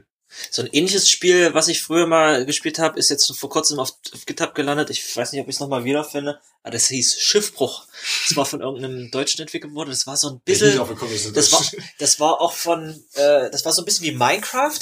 Du musstest, du bist auf einer Insel gelandet, die wurde äh, generiert. Das war so ein, so ein, so ein äh, 45 Grad Draufsicht äh, Strategiespiel. Du musstest dir halt relativ schnell aus Holz irgendwie Werkzeuge bauen und dir dann eine Hütte bauen, weil du nachts von Wölfen gefressen wurdest. Okay.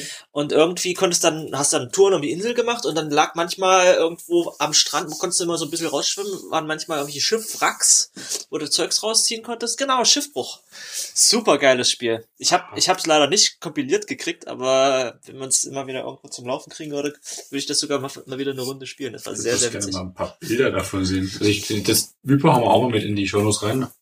Genau, Von Dirk Plate oder Dirk Plate. genau, das ist, äh, der hatte witzige Partikeleffekte, wenn du die Maus im Menü bewegt hattest. Da flogen so Pixel durch die Gegner. Hab ich mir damals gedacht, boah, so viel Performance auf meinem Windows ME, auf dem ich das ausgeführt habe. genau. Äh, Steiger, kennst du ein cooles Gitterprojekt, was du empfehlen könntest? Ich habe gerade nochmal meine äh, Stars durchgeschaut, aber ich sehe es gerade nicht. Ich habe auch keine Technik mit. Ich bin ja wirklich spontan rumgekommen. Der arme Typ wusste gar nicht, dass wir gerade podcasten. Ja, äh, Er hat ein Bier in der Hand, er ist prima vorbereitet. läuft. genau. Ähm, nein, aber ich könnte vielleicht nachher noch was erzählen. Es war ja auch eine, eine Cloud Native äh, Meetup in Dresden vor zwei Wochen. Da würde ich Ah. vielleicht später noch kurz was dazu erzählen wollen. Vielleicht nehmen wir einfach im, Auf im Anschluss Folge 12 auf. Nein. Ähm, vielen Dank, dass ihr uns wieder so aufmerksam zugehört habt. Ach, ist schon Schluss, was? Das ich dachte, wir machen jetzt Schluss. ja, das war einfach weiter. weil, er, weil er trotzdem so spontan kommt. Du, du hast doch gesagt, Ja, hast super. Fünf, fünf Picks und dann, und dann äh, Fünf Picks. du sagst was, ich sag was und dann, ja, vielen Dank, dass ihr zugehört habt.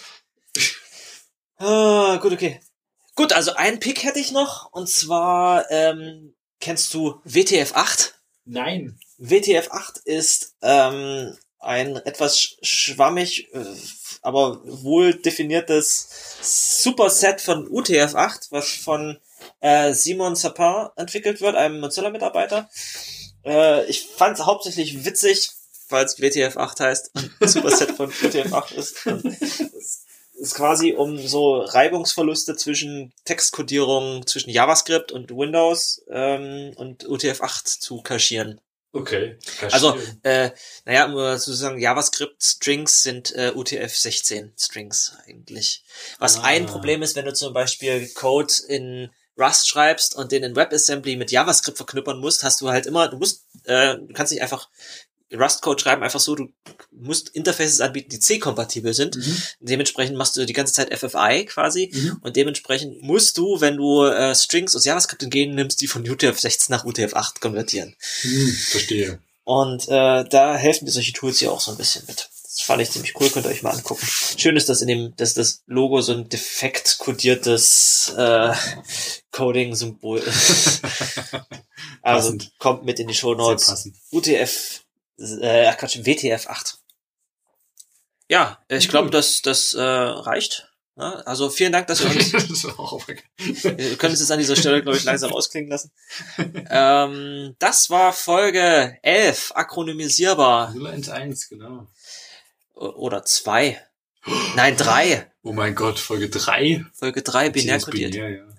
Ähm, vielen Dank, dass ihr uns zugehört habt. Ihr findet uns äh, wie gewohnt auf Twitter, am besten auf akronymisierbar. Und unseren Feed könnt ihr abonnieren auf feed.akronymisierbar.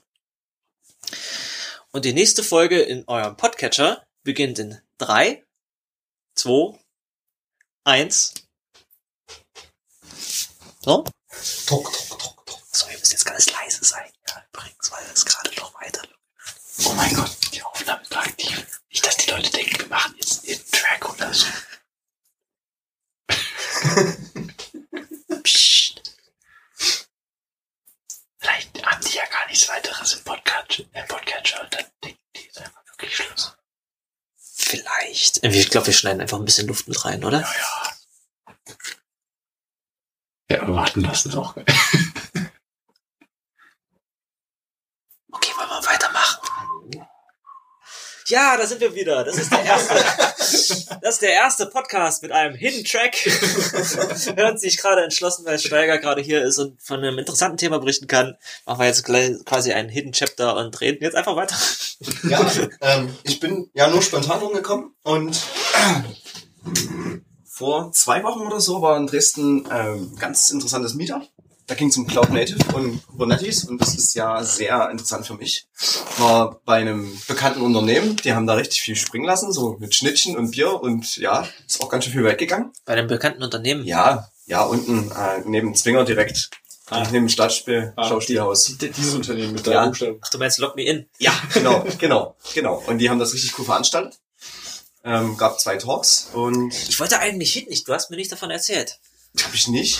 Hätte eigentlich nach der Arbeit einfach bloß da bleiben müssen. Ich habe es irgendwie nicht mitbekommen. Dann kommen wir das nächste Mal mit, ich glaube, es ist bei Lavu, aber ich habe jetzt noch nicht reingeschaut. wann Ach, das nächste ist dann bei Lovu. Das war wirklich bei euch. Ja, na klar. Das ist das andere. Das andere war bei mir. Also ich dachte gerade, das war bei SAP. Das war der Witz. Nee, Ach so. nee, nee, nee. Äh, SAP ist äh, Ist auch Blockchain wieder. Zwinger da. Aber das nächste ist bei Lavu. Ja, ähm, es waren ganz viele von Lavu da. Ah, auch, ja. Ähm, von den Ops-Leuten. Und die äh, haben dann gemeint, hey, das können wir ja bei uns eigentlich auch mal hosten demnächst. Und das war Kann ich doch nicht nach Arbeit da bleiben. Dann muss ich zu Lavu rüberlatschen. Aber ist wir ja waren auch halt bei euch im- so weit. Wir waren bei euch im Felsenkeller unten. Hm, Ähm, und es war sehr angenehm, viele Leute getroffen. Willi zum Beispiel. Schönen hm. Gruß an Willi hier. Ähm, genau, und wir hatten zwei coole Themen. Ähm, das eine war ähm, ein Typ von Salando, ein Portugiese, der arbeitet in Berlin. Die haben eigentlich coole Themen. Also Und- die, die bloggen manchmal auch interessante Sachen. Zalando hat Cool einen coolen Tech, Tech. Ja, also äh, Schuhe interessieren mich jetzt nicht ganz so sehr wie die Nee, aber die haben auch andere Klamotten. Äh, ja, okay. äh, ja, du merkst schon. und ähm, der hat dann im Prinzip erstmal so ein Roundup gegeben, was die so fahren und wie das bei denen aussieht. Und das ist ganz schön viel Infrastruktur. Die haben viele coole Sachen gebaut ähm, für halt so diesen ganzen Cloud-Kram, den man halt so kennt. Ähm, zweiten Talk gab's dann von den Lock Me In-Leuten. Da hat jemand seine Leidensgeschichte in den letzten fünf Jahren Kubernetes äh, mal beschrieben und war dann schon ein bisschen, ähm, naja, betroffen, wo ich mir das alles angehört habe, wie, wie sehr er dort gelitten hat. Ähm, ich weiß gar nicht, ihr habt da so ein Spezialbüro, äh, Stefan und Stefan oder so? Nee, Stefan und Stefan? keine Ahnung.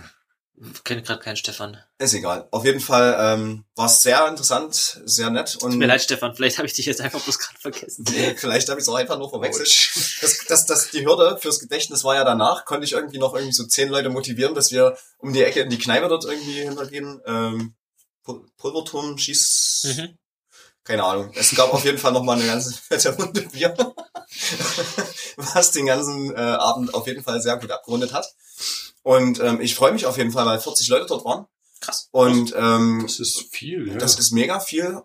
Und vor allem ähm, hätte ich nicht gedacht, dass ähm, das so coole Leute sind und das so ein offenes, so eine offene Atmosphäre war, wo man wirklich mal mitbekommen hat, wie viel die ganzen Leute eigentlich mit Wasser, alle mit demselben Wasser kochen und ja, ne?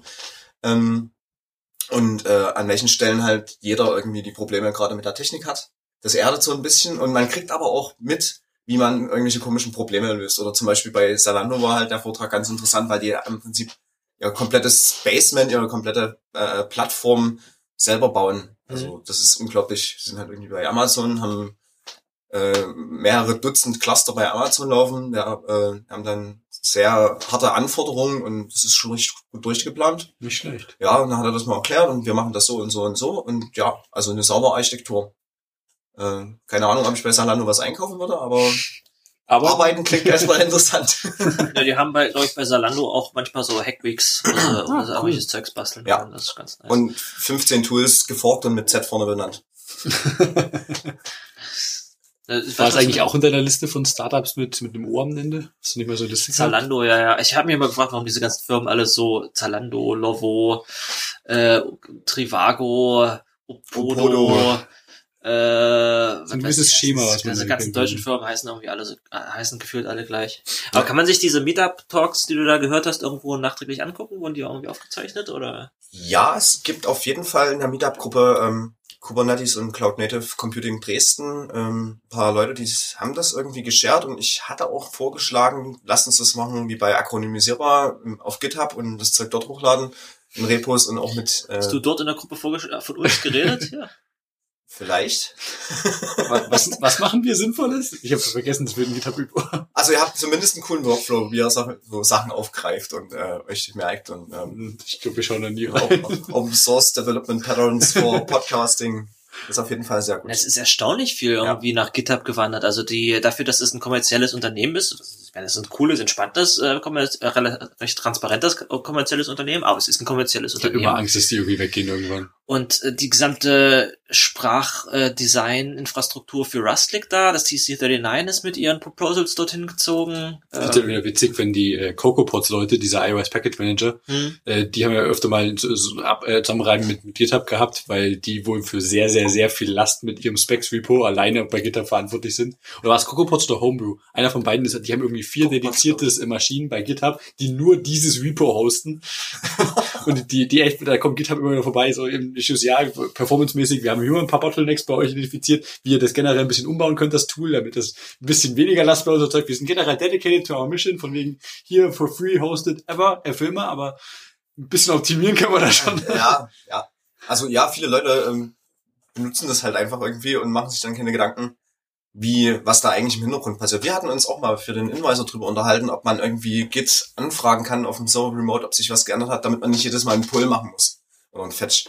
Hm. Äh, ich, um- ich wollte mal nachgucken, ob man so eine Art äh, Header-only Fetch machen könnte. Ja, das wäre bei Git auf jeden Fall mal sehr interessant, weil dann kann man auch das System wieder für andere Dinge missbrauchen, so Update-Notifications und so ein Zeug. Ja, genau. äh, das wäre schon richtig Ich habe praktisch. heute mal ein bisschen rumgebastelt. aber Ich äh, Händel vorhin schon erzählt, leider nicht im Podcast, aber wer es hiermit erzählt, äh, ein bisschen äh, eine eigene Kryptowährung slash Blockchain Basic Implementation mal zu basteln, Mhm. weil es was Spaß gemacht hat. Und ich habe kurz ein bisschen mit der Idee gespielt, als Backing Storage doch einfach ein Public Git Repo zu nehmen, wo ich die Naja, wenn Blöcke du, wenn reinschmeiße. du grob drüber nachdenkst, ist ja Git so eine Art Blockchain-Filesystem. Git ist so eine Art NoSQL-Datenbank, genau. Genau, also ich habe ja, äh, du hast gerade den Invoicer angesprochen, ich habe ja für, für unser Studentencafé so ein kleines Tool gebaut, womit man einfach äh, Projekte erstellen und verwalten kann. Und weil ich das, weil ich keine Webanwendung bauen wollte, habe ich das, habe ich einfach Dateien gespeichert und wenn man die, dann plötzlich musste man äh, mit- mit anderen Leuten zusammenarbeiten, also mit dem Server synchronisieren, deswegen habe ich einfach Git eingebaut. Wenn du darüber nachdenkst, ist es eine äh, NoSQL Blockchain-basierte Datenbank. Prinzipiell genau das, ja. Ich meine, ich schreibe da Dateien in Ordner und, und, und Eine, synchronisiere eine Filesystem-basierte NoSQL-Blockchain-Datenbank, genau. schnell und für sehr viel äh, Performance bekannt. da hat ja auch jetzt Microsoft noch was erweitert an Git. Dieses Ne? Virtual File System. Git Virtual File So System. cool, ja. Mhm. Ähm, ich weiß nicht, wie die bei Microsoft arbeiten, ob die da auch so ein Mono-Repo haben, wie bei Google Ich oder glaube so. kein Monorepo, aber für Äh. die Windows, äh, äh, Windows haben sie ja mittlerweile auch, glaube ich, über Git äh, komplett versioniert. Ja, eben, eben. Also Microsoft setzt halt auch richtig äh, stark Git ein und haben halt festgestellt, okay, wir haben so viel Code bei uns, äh, Git kriegt das einfach nicht hin. Also ähm, allein die die ähm, Diffs machen und allein festzustellen, welche Dateien sich geändert haben für einen Commit, killt einfach mal Git auf äh, dem Windows Quellcode. Ja, das hatten die Facebook-Leute ja auch gehabt vor ein paar Jahren. Ja. Wo die, äh, weil die haben ja auch das Monorepo-Problem, aber die haben ja generell auch mit dem einen Projekt mit Genau. Facebook schon. Und deswegen haben die die irgendwie eine Art Meta-Layer dazwischen gelegt im Dateisystem, um irgendwie Ja. äh, sich schon mal zu merken, was sich geändert hat, damit Ja. das Git-Commit dann nicht mehr alle Dateien angucken muss, sondern damit dann im Prinzip das Dateisystem sagt, ach übrigens sind folgende. Die Leute, eine haben, Sache Escalation aufgelaufen. Die Leute haben sich beschwert, dass es das noch nicht für Linux gibt. Ich weiß nicht, ob es Ja, die haben das, Microsoft macht, baut das ja kompatibel die, die tatsächlich. müssen, müssen dafür quasi äh, Patches an den Linux-Kernel Ja. einstellen. Und äh, haben sich die Leute beschwert, warum müssen wir das unbedingt machen? Äh, Für Windows haben sie es auch gemacht. Sie haben tatsächlich den Windows-Kernel auch angepasst, damit äh, Git Virtual File System auch funktioniert. Cool. Ähm, es gibt ja bei äh, Windows direkt äh, sehr problemlos so User Space äh, Dateisystemtreiber. Also genau wie Fuse unter Linux Mhm. gibt's das halt auch für, für Windows und da gibt's dann noch einen Extended Treiber und ich glaube XFS und BTRFS geht Aber auch wer schon. weiß, wer weiß, ob wir in ein paar Jahren überhaupt alle noch Git verwenden. Also ich meine, es gibt ja sowas wie Mercurial. Da, Mhm. da wäre so ein Monorepo schon fast ein bisschen besser machbar, Das ist ja weil, das, was die, Facebook gemacht hat. weil sind die, weil die partielle Checkouts unterstützen. Das heißt, wenn du das, es gibt ja so geile neue Bildsysteme wie Bazel oder sowas, wenn du das mit deinem, Mhm. mit deinem ähm, Code-Verwaltungstool anständig verknüppern kannst, kannst du dem sagen, ich muss überhaupt nicht alles auschecken, Ja. äh, sondern ich muss, ich sage einfach, ich ziehe mir das Repo äh, flach, also ich, ich, ich, Ja. ich habe nur so ein Cello-Clone quasi und dann sage ich Bild und dann klont er nur die Dateien, die ich für dieses spezielle Bild-Target, was ich jetzt bauen will, äh, brauche. Das wäre eigentlich ziemlich cool. Das wäre auf jeden Fall mal ein Schritt nach vorn. vielleicht, wie gesagt, vielleicht benutzen wir in ein paar Jahren alle, alle Mercurial, weil Mercurial jetzt bekannt gegeben hat, ja, stimmt, ich verstehe, wo dass, du auch dass, dass sie mittelfristig ihren, ihr Tool, was ja bi- bislang vornehmlich in Python geschrieben ist, ne? Git ist in C geschrieben, Mercurial ist in Python geschrieben. Das war am Anfang in Perl geschrieben. Ja, Teile von, Teile von Git sind auch in Perl und, und äh, Bash geschrieben und Python, aber egal.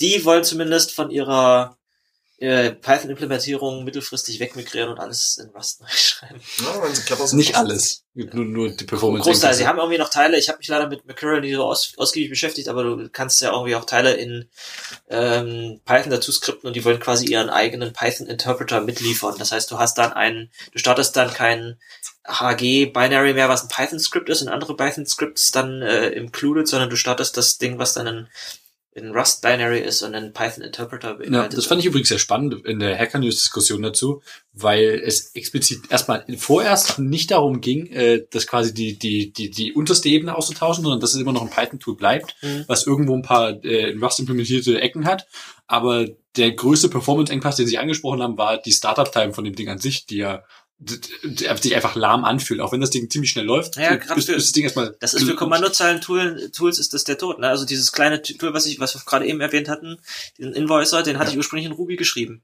Hm. Und ob der was gemacht hat oder nicht, wenn du das Ding gestartet hast, hat der fast eine Sekunde gebraucht, um überhaupt irgendwas zu machen. Egal, ob es viel war oder nicht. da gibt's so ein, so ein Und das kriegst du einfach nicht runter bei so einem, bei so Ja, einem Tool. ja, da gibt's so einen Closure REPL, der hat das ganz witzig gelöst. Ähm, der hat da eine ganz dünne, ich meine so, ich hoffe, ich habe gar keinen Scheiß, aber ich meine, das war eine ganz dünne Bash-Ebene drum gelegt, um das REPL an sich, der dir einfach schon mal quasi die, in Anführungsstrichen, UI anzeigt und Input entgegennimmt, aber im Hintergrund das REPL startet und bis du das erste Mal Enter gedrückt hast, hat er das REPL gestartet gehabt und es, es fühlte sich einfach viel flotter an, auch wenn der erst natürlich nicht für Input wirklich zur Verfügung stand beim Anfang an, aber es war halt schon mal was da, du konntest tippen und das wurde dann an das REPL, sobald es gestartet war, weitergereicht. Also quasi so wie System die TCP-Sockets offen hält für dich und den Dienst erst startet, wenn du das erste Byte. Achso, äh, ja, war eine Idee, ja, genau. Ich würde gerade sagen, wie der Login-Screen von Mac, der Nein. so aussieht, Na, was? der, von, von Mac OS, der so aussieht, als wäre das Ding schon komplett hochgefahren. Dann gibst du dein Passwort ein und dann wartest du noch mal zwei Minuten, bis es wirklich komplett hochgefahren ist. Ja, da gab es diesen witzigen Bug auf Twitter, hast du das auch mitbekommen von dem Typen, der... Wir haben doch drüber geschrieben. Ja, Nee, nee, nee, nicht, nicht jetzt die I am Root Lücke, sondern die, die andere. Von So, wegen, äh, nee. Typ gibt im Login-Dialog sein Passwort ein, er merkt, oh, das Login-Dialog war nicht im Fokus, drückt, äh, klickt in das Passwortfeld rein, gibt das Passwort ein, loggt sich an, oh, im Hintergrund war Stack im Fokus und er hat gerade mit dem ersten Input sein Passwort an alle Teammitglieder geschickt. what? Das darf halt echt nicht sein. Ah, ah, Das, was hinterm Passwortdialog im Fokus ist und den Input abnimmt. Oh Mann. Ah, ah. Ah, ah. Ja, ich glaube, also um ganz kurz an den an das Thema anzuschneiden, aber echt nur ganz kurz. Ich glaube, Apple tut sich wirklich im Moment überhaupt keinen Gefallen. Nee, Also, aber ich, ich, Ich bin ich hoffe, schwer enttäuscht äh, über die Softwarequalität. Das ist so komplex geworden. Es sind so viele Sachen, die einfach gerade überhaupt nicht gehen. Ähm, iOS, das sind, ich höre ganz viele Leute rumheulen, dass irgendwelche Dinge nicht gehen.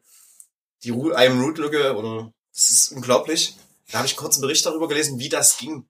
Wie das möglich war. Ja, die Und ich haben- kann's die haben irgendwie in, in was mit wiedergeben, Return was- Code nicht, äh, nicht ordentlich interpretiert gehabt. Ja, die Das haben eine Update-Funktion. Also Ich, ich dachte, das, das war irgendwie ein Problem, dass sie irgendwie einen internen Passwortstore gewechselt haben und dann beim Richtig. Migrieren auf den alten zugegriffen haben und Ähm, nicht auf den neuen. wer, wer vielleicht schon ein paar Jahre länger irgendwie so Debian oder so verwendet. Ähm, ich bin ja schon seit mehr als zehn Jahren an der Stelle dabei. Ähm, da gab es irgendwann mal ein Update. Äh, am Anfang waren die irgendwie die Passwörter in Unix-Crypt gespeichert. Also Unix-Crypt ist halt so Crypt, wo man acht Zeichen lange Passwörter haben darf. Und alles, was danach kommt, wird weggeschnitten und es wird dann halt gehasht auf 13 Zeichen. Das ist interessant, weil ich habe es in der Uni gemerkt, dass ich Ja, das ging auch früher und das war ein Problem. Auf jeden Fall äh, gab bei gab's äh, bei meinen ersten Debian-Versionen noch dieses Hash-Verfahren und irgendwann wurde das aktualisiert auf äh, die EDC Shadow-Datei mit MD5-Hashes oder sowas Mhm. oder Jedenfalls gab's dann ein Update für dieses Paket, was ähm, die Passwörter verwaltet hat und dann wurde man auch gefragt, möchtest du äh, die Passwortdatenbank hier aktualisieren oder willst du es umstellen? Äh, was dann darauf hinauslief, dass die im Prinzip gesagt haben, okay, nimm mal die EDC Shadow und das Kryptsystem als Fallback und jedes Mal, wenn man, wenn ein Nutzer sein, sein Kennwort geändert hat, wurde das quasi aus der alten Datenbank gelöscht und in die neue eingetragen, umgekehrt. Und beim Mac läuft es genauso, nur dass die dann sagen, okay, wir gucken rein, wenn du ein altes Hash-Verfahren hast, ähm, dann testen wir da irgendwie dagegen. Wenn das stimmt, aktualisieren wir das halt und schreiben das Neue rein. Und dort haben die dann im Prinzip gepatzt. Und das Ergebnis war im Prinzip, dass es halt nicht richtig abgefangen wurde. Und das System halt einfach das leere Passwort aktualisiert hat und ein leeres Passwort als Hash für Root eingetragen hat. Deswegen musste man zweimal Login machen. Ja. Beim ersten Mal wurde es geschrieben und beim zweiten Mal ja, ist ja, ja, genau. Unglaublich. Nee, sowas darf nicht sein. Aber ich finde es gar nicht mal so falsch, also dass, dass solche Sachen gerade so ein bisschen durch die Medien geschleift werden, dann dass so, so ein bisschen Druck aufbauen und hoffentlich ändert das wieder Dinge. ja, ja. da werden ein paar Köpfe wahrscheinlich gerollt. Ich, ich, ne? ich hoffe, also gerade wegen sowas hoffe ich nicht, dass jemand gefeuert wird. okay, es Weil gibt das jetzt ist kein, Steve Jobs mehr. und der Ja, aber das, das ist, das ist keine fireable offense. Äh, wenn jemand mit Absicht das eingebaut hat, klar, sofort, der hat dann nicht zu suchen. Aber das ist ein, ist ein Bug, wegen, aufgrund dessen du niemals gefeuert werden solltest. Natürlich soll es dann Postmortem geben, auch intern, aber stattdessen sollten sie lieber ein paar Leute mehr einstellen, dann äh, QA machen. Äh, Ja, ja, QA ist so eine Sache. Ich weiß nicht, ob man mit diesen ganz normalen Business-Prozesslogiken dort das, das Problem erschlagen wird irgendwann. Also, dass du dann mehr Leute auf das Problem kippst, ist vielleicht so eine Sache und du wirst halt nicht weiterkommen an der Stelle. Äh, musst ich dann ich glaube, die, die müssen mal ihren, ihren Fokus wieder ein bisschen ändern. Die achten halt eigentlich nicht drauf auf diese Grundlagen. Und das tut halt einfach weh. Ne? Da ist man halt Das ist ja, enttäuscht. ja, diese Spekulation, man weiß halt nicht leider, wie, wie Apple intern die Prioritäten setzt. Das wäre schön zu wissen auf jeden Fall.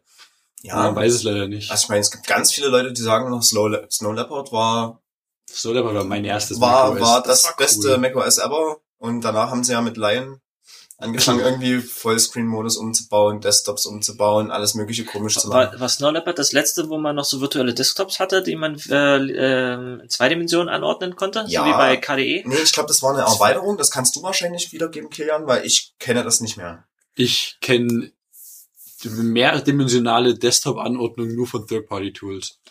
Ich kann mich nicht daran erinnern, das- dass das jemand so war. das Vielleicht war das so, das- aber das ich kann mich mal. nicht daran erinnern. Also so wie es, Mhm. so wie man es von Ubuntu und GNOME und KDE kennt, hat das Mac auch mal gekannt. Ich Ja. dachte mir, das ist ja ganz nett. Und dann haben sie es halt irgendwann abgeschlossen. Aber die es hatten- kann sein, dass das noch irgendwo Die war. hatten nicht dran. definitiv am Anfang noch die äh, äh, virtuellen Desktops bei, bei 10.6, also bei Snow Leopard war das noch mit drin. Bei 10.7 ist deswegen diesem Fullscreen-Mode äh, und der ganzen der gesamten Betrachtungsweise, wie ein Desktop funktioniert, was jetzt genau Desktop und was Mhm. Monitor ist und so, rausgeflogen. Es war mega hässlich mit Da 10 haben sie mehrere Releases gebraucht, um das Ja, sauber ja. hinzukriegen. Also und es geht irgendwie gefühlt immer noch nicht richtig, weil du richtig kannst broken. irgendwie, wenn du eine Fullscreen-Anwendung hast, kannst du kein anderes Fenster davor haben. Und wenn ich eine Anwendung Fullscreen mache und ich habe Es bereits, denn- ich habe bereits fünf Desktops, dann wandert das ganz nach rechts. Es sei denn, du nutzt Firefox, weil der hat irgendwie seinen eigenen Windows-Server drin und da neue Fenster, neue Tabs, neue Fenster aufmachst, dann landen die im Vollbildmodus teilweise vor dem Fenster und das ist super weird. Ja, Oh, das muss ich mal ausprobieren. ich habe auch solche Sachen. Ich habe zum Beispiel Little Snitch als Firewall und die fragt natürlich immer, wenn irgendwie ein neues Programm, das es noch nicht kennt, gestartet wird, so darf dieses Programm aufs Internet zugreifen. Dann kriegst du, egal ob du im Vollbild an Modus bist oder nicht, kriegst du immer so ein Pop-up-Window. Das ist ja Dann kein, steht dann drin- kein Fenster, das ist ja dieses, dieses, da gibt es ein extra, also schon ein Fenster, aber das ist Ja. ja, dieses, dieses no dieses ohne Ja. Menübar, was irgendwie Ja. trotzdem immer floating, irgendwas. Genau, auf jeden Fall kommt dann äh, ein kleines Fenster und fragt dich. Und das Problem ist aber, manchmal verlierst du den Fokus, vor allen Dingen, wenn du jetzt, also du, du, du äh, hast äh, Oh deinen normalen Desktop offen mit normalen Fenstern, bist äh, Browser und rechts daneben hast du den Shell. So, jetzt bin ich auf dem normalen Desktop und starte ein Programm. Das braucht einen Moment zum Starten. Ich wechsle auf die Shell und fange an zu tippen. Jetzt hier was in kommt der Pop-up, Mhm. gleichzeitig kommt das Fenster. Also Fenstermanagement auf macOS ist komplett Dann kaputt. kommt das Fenster und mein Fokus wird wieder auf meinen normalen Desktop rübergezogen. Weg vom Vollbild, wo ich auf der Konsole war. Mhm. Zack. Rüber auf äh, die normale Anwendung. Die normale Anwendung blockiert, weil Little Snitch halt den Netzwerkprozess blockiert, solange bis ich nicht gesagt habe, okay, ich gehe wieder rüber und es kommt einfach vor, dass dieses Pop-up-Fenster von meiner Firewall in den Hintergrund rutscht. Und ich kann nichts mehr tun. Oh nein. Ich kann nichts mehr tun. Ich komme auch nicht an das Fenster ran. Selbst wenn ich, also das normale Programm ist wie gesagt blockiert. Ich kann nicht interagieren damit. Ich kann auch meine Konsole dann beenden und dann wird das Ding irgendwie virtuell offen gehalten, weil da irgend noch was drin ist, wo man nicht rankommt. Oh nein. Also mir passiert manchmal, ich stecke mir auf Arbeit auf meinem Laptop dann äh, zwei externe Monitore an. Mhm. Manchmal passiert es mir, dass ich, wenn ich die, wenn ich die abziehe, dass meine Fenster dann halt außerhalb meines Monitors Oh? Ja, ja. Das habe ich einmal gehabt. Oh, ganz schrecklich. Aber Also nicht meine, reingekommen. der, der, der skaliert dann automatisch auch wieder runter, weil ich dann im, im äh, Laptop-Modus bin, dann habe ich eine, eine geringere Auflösung, virtuelle Auflösung und dann, dann scheinen manchmal die Ecken von den Fenstern wieder so ein bisschen in den Bildschirm rein, dann kann ich die, weiß ich zumindest, dass sie da sind, kann sie dann irgendwie da reinziehen, aber Fenstermanagement, die, allein die Tatsache, dass du einen Task-Switcher hast, wo jede Anwendung einfach Ich, drin das ist aber, finde ich, einfach ein anderes Paradigma. Das aber ist, dieses Paradigma ist funktional. ja, ich finde, das, das ist einfach, ja, okay, da, da, ich, da, ich habe mich da seit Jahren dran gewöhnt und ich finde, das war gar nicht mal so falsch, wie das funktioniert hat. Das, das will ich verteidigen wollen, Also, tatsächlich. wenn du zwischen mehreren Fenstern einer Ja, ich Anwendung weiß, was dein Argument ist an der Stelle. Das geht das schon einfach öfter diskutiert. Also ich würde das Problem, was du da mit den Fenstern hast, ja wahrscheinlich erstmal mit Spectacle ab. ja, genau, Ja, das das wollte ich gerade sagen. Damit habe ich dann auch aber das macht, das macht keinen besseren äh, Windows-Switcher. Nee, macht's aber du kannst zumindest das. Fenster wieder rein. Du kannst das Fenster wieder rein. Ja, ja, das mache ich. halt, Da hast du natürlich irgendwie 35 unterschiedliche Kombinationen von äh, Control Shift und Control Command und Ach, Alt die wichtigsten Command. hat man im Muscle Memory. Ich habe ihn ja auch alle umgemappt auf was, was, was ich schön finde. Aber was ich mal hatte, was äh, mit multiplen Monitoren, was ich ganz schrecklich fand, ist, ich hatte lange Zeit einen 4K-Monitor daheim, den ich als Hauptmonitor genutzt habe. Da war auch dann dementsprechend der Dock und die Menübar drauf. Ähm, das Witzige, was ich mal hatte, als ich das Ding im Pivot-Modus umgeschaltet habe, auf, auf so 90 Grad, äh, 90 Grad gedreht habe, im Hochkant-Modus, plötzlich hat der sich neu ausgerichtet, in dem Sinne, dass die Monitore nicht mehr nebeneinander waren, sondern an den Ecken zusammenhingen. Und das, das, der Dialog für, also du weißt ja, wenn du einen Monitor so anordnest, kannst du nur an bestimmten Kanten mit dem Mauszeiger raus und du kamst über die Ecke nicht rüber. Das Genau. heißt, der Mauszeiger war gefangen auf einem Monitor, aber das Fenster, die Systemeinstellung für die Monitoranordnung auf dem anderen. Wie jetzt, wenn, wenn, du, wenn du Monitore so anordnest, dass da Luft dazwischen ist, kommst du mit der Maus nicht Nee. rein. Keine, keine Luft, nein. sondern die, die Luft geht nicht, aber die, die waren an der Ecke, an der Spitze von der Ecke hat macOS die irgendwie als Fallback zusammen. und Du kamst mit dem Mauszeiger nicht durch die Ecke durch. Da war kein Pixel, wo du durchkamst. Wo du durchkamst. und, und ich kam an diesen Dialog nicht ran, weil der war auf dem einen Monitor und der Mauszeiger auf dem anderen gefallen. Ich fühlte mich so dumm. Das war einfach so. okay, Alt F1, dann kriegst du Display Ich hab aber Settings, das- das Command wieder rausgezogen wieder, wieder und- starten, hoffen, dass es in dem Monitor passiert. ja, rausgezogen, umgedreht, 90 Grad reingesteckt und nochmal und dann, dann war wieder alles in Ordnung. Aber das war einfach so, wie kann ich das lösen? Was, was ist hier kaputt? Ich komme nicht rüber. Das Ja, solche Sachen. ah. Oh Mann. Ja. Okay, das war jetzt nochmal Haben wir eine halbe Stunde Zusatzgelaber. Wollen wir weitermachen? Soll ich das jetzt nachträglich rausschneiden, was ich gerade erzähle, oder wollen wir Schluss machen? Ich würde eigentlich gerne schließen, so vor der Weihnachtszeit, da können wir noch den Leuten noch ein schönes Gefühl mitgeben. wir müssen ja nicht unbedingt über kaputtes, was auch immer reden. Das, das war jetzt die letzte Folge, die wir dieses Jahr veröffentlichen, oder? Ja, wahrscheinlich. Also ich meine, wenn du dir unsere Frequenz anguckst. Krass. 2017, aber wir hatten mit, wir hatten dieses Jahr Wir hätten angefangen. mal einen Jahresrückblick machen können. über, über akronymisierbar oder was oder allgemein. Vielleicht, äh, vielleicht können wir das in einer anderen Folge machen. Okay, machen wir nächstes Jahr. Genau. Also wir wünschen euch, wir wünschen euch äh, Happy Holidays. Ja. Merry Christmas. Merry Vielleicht- Christmas. Ach so, vielleicht können wir das vora voraussagen. Wir waren, wie wir ja gerade erwähnt äh, haben, also wir beide zumindest, Kilian und ich, werden auf dem Kongress sein. Wirst du auf dem Kongress Ich sein? bin auf jeden Fall auch mit Ja, dabei. da werden wir drei auf dem Kongress sein. Also, wenn ihr uns hört, okay, es gibt Leute, die uns hören, krass. äh, äh, und äh, dann, dann sagt uns doch mal auf dem Kongress, äh, hallo, wir werden dann rechtzeitig auf Twitter wahrscheinlich noch veröffentlichen, wo ihr uns auf dem Kongress finden werdet. Mich werdet ihr ziemlich sicher auf dem Rust Assembly finden. Uh. Mich werdet ihr überall finden. Ich werde nur durch die Gegend wandern. Ich werde mich nirgendwo hinstellen für leer als zwei Minuten. Ich werde mit meinem, mit meiner Jute, mit meiner blauen Jute-Tüte mit dem Rust-Logo rumlaufen. Also daran werdet ihr mich wahrscheinlich erkennen. Genau, also sagt uns doch mal Hi auf dem Kongress. Ähm, und ansonsten, ähm, guten Rutsch und wir sehen uns dann nächstes Jahr Nächstes wieder. Jahr. Ne? Sehr cool. Bin gespannt. So, das war die erste Folge mit einem Bonustrack. und jetzt, Nee, Äh, Ohne zu lügen, nächste Folge in eurem Podcatcher beginnt also in In drei, drei, zwei, eins.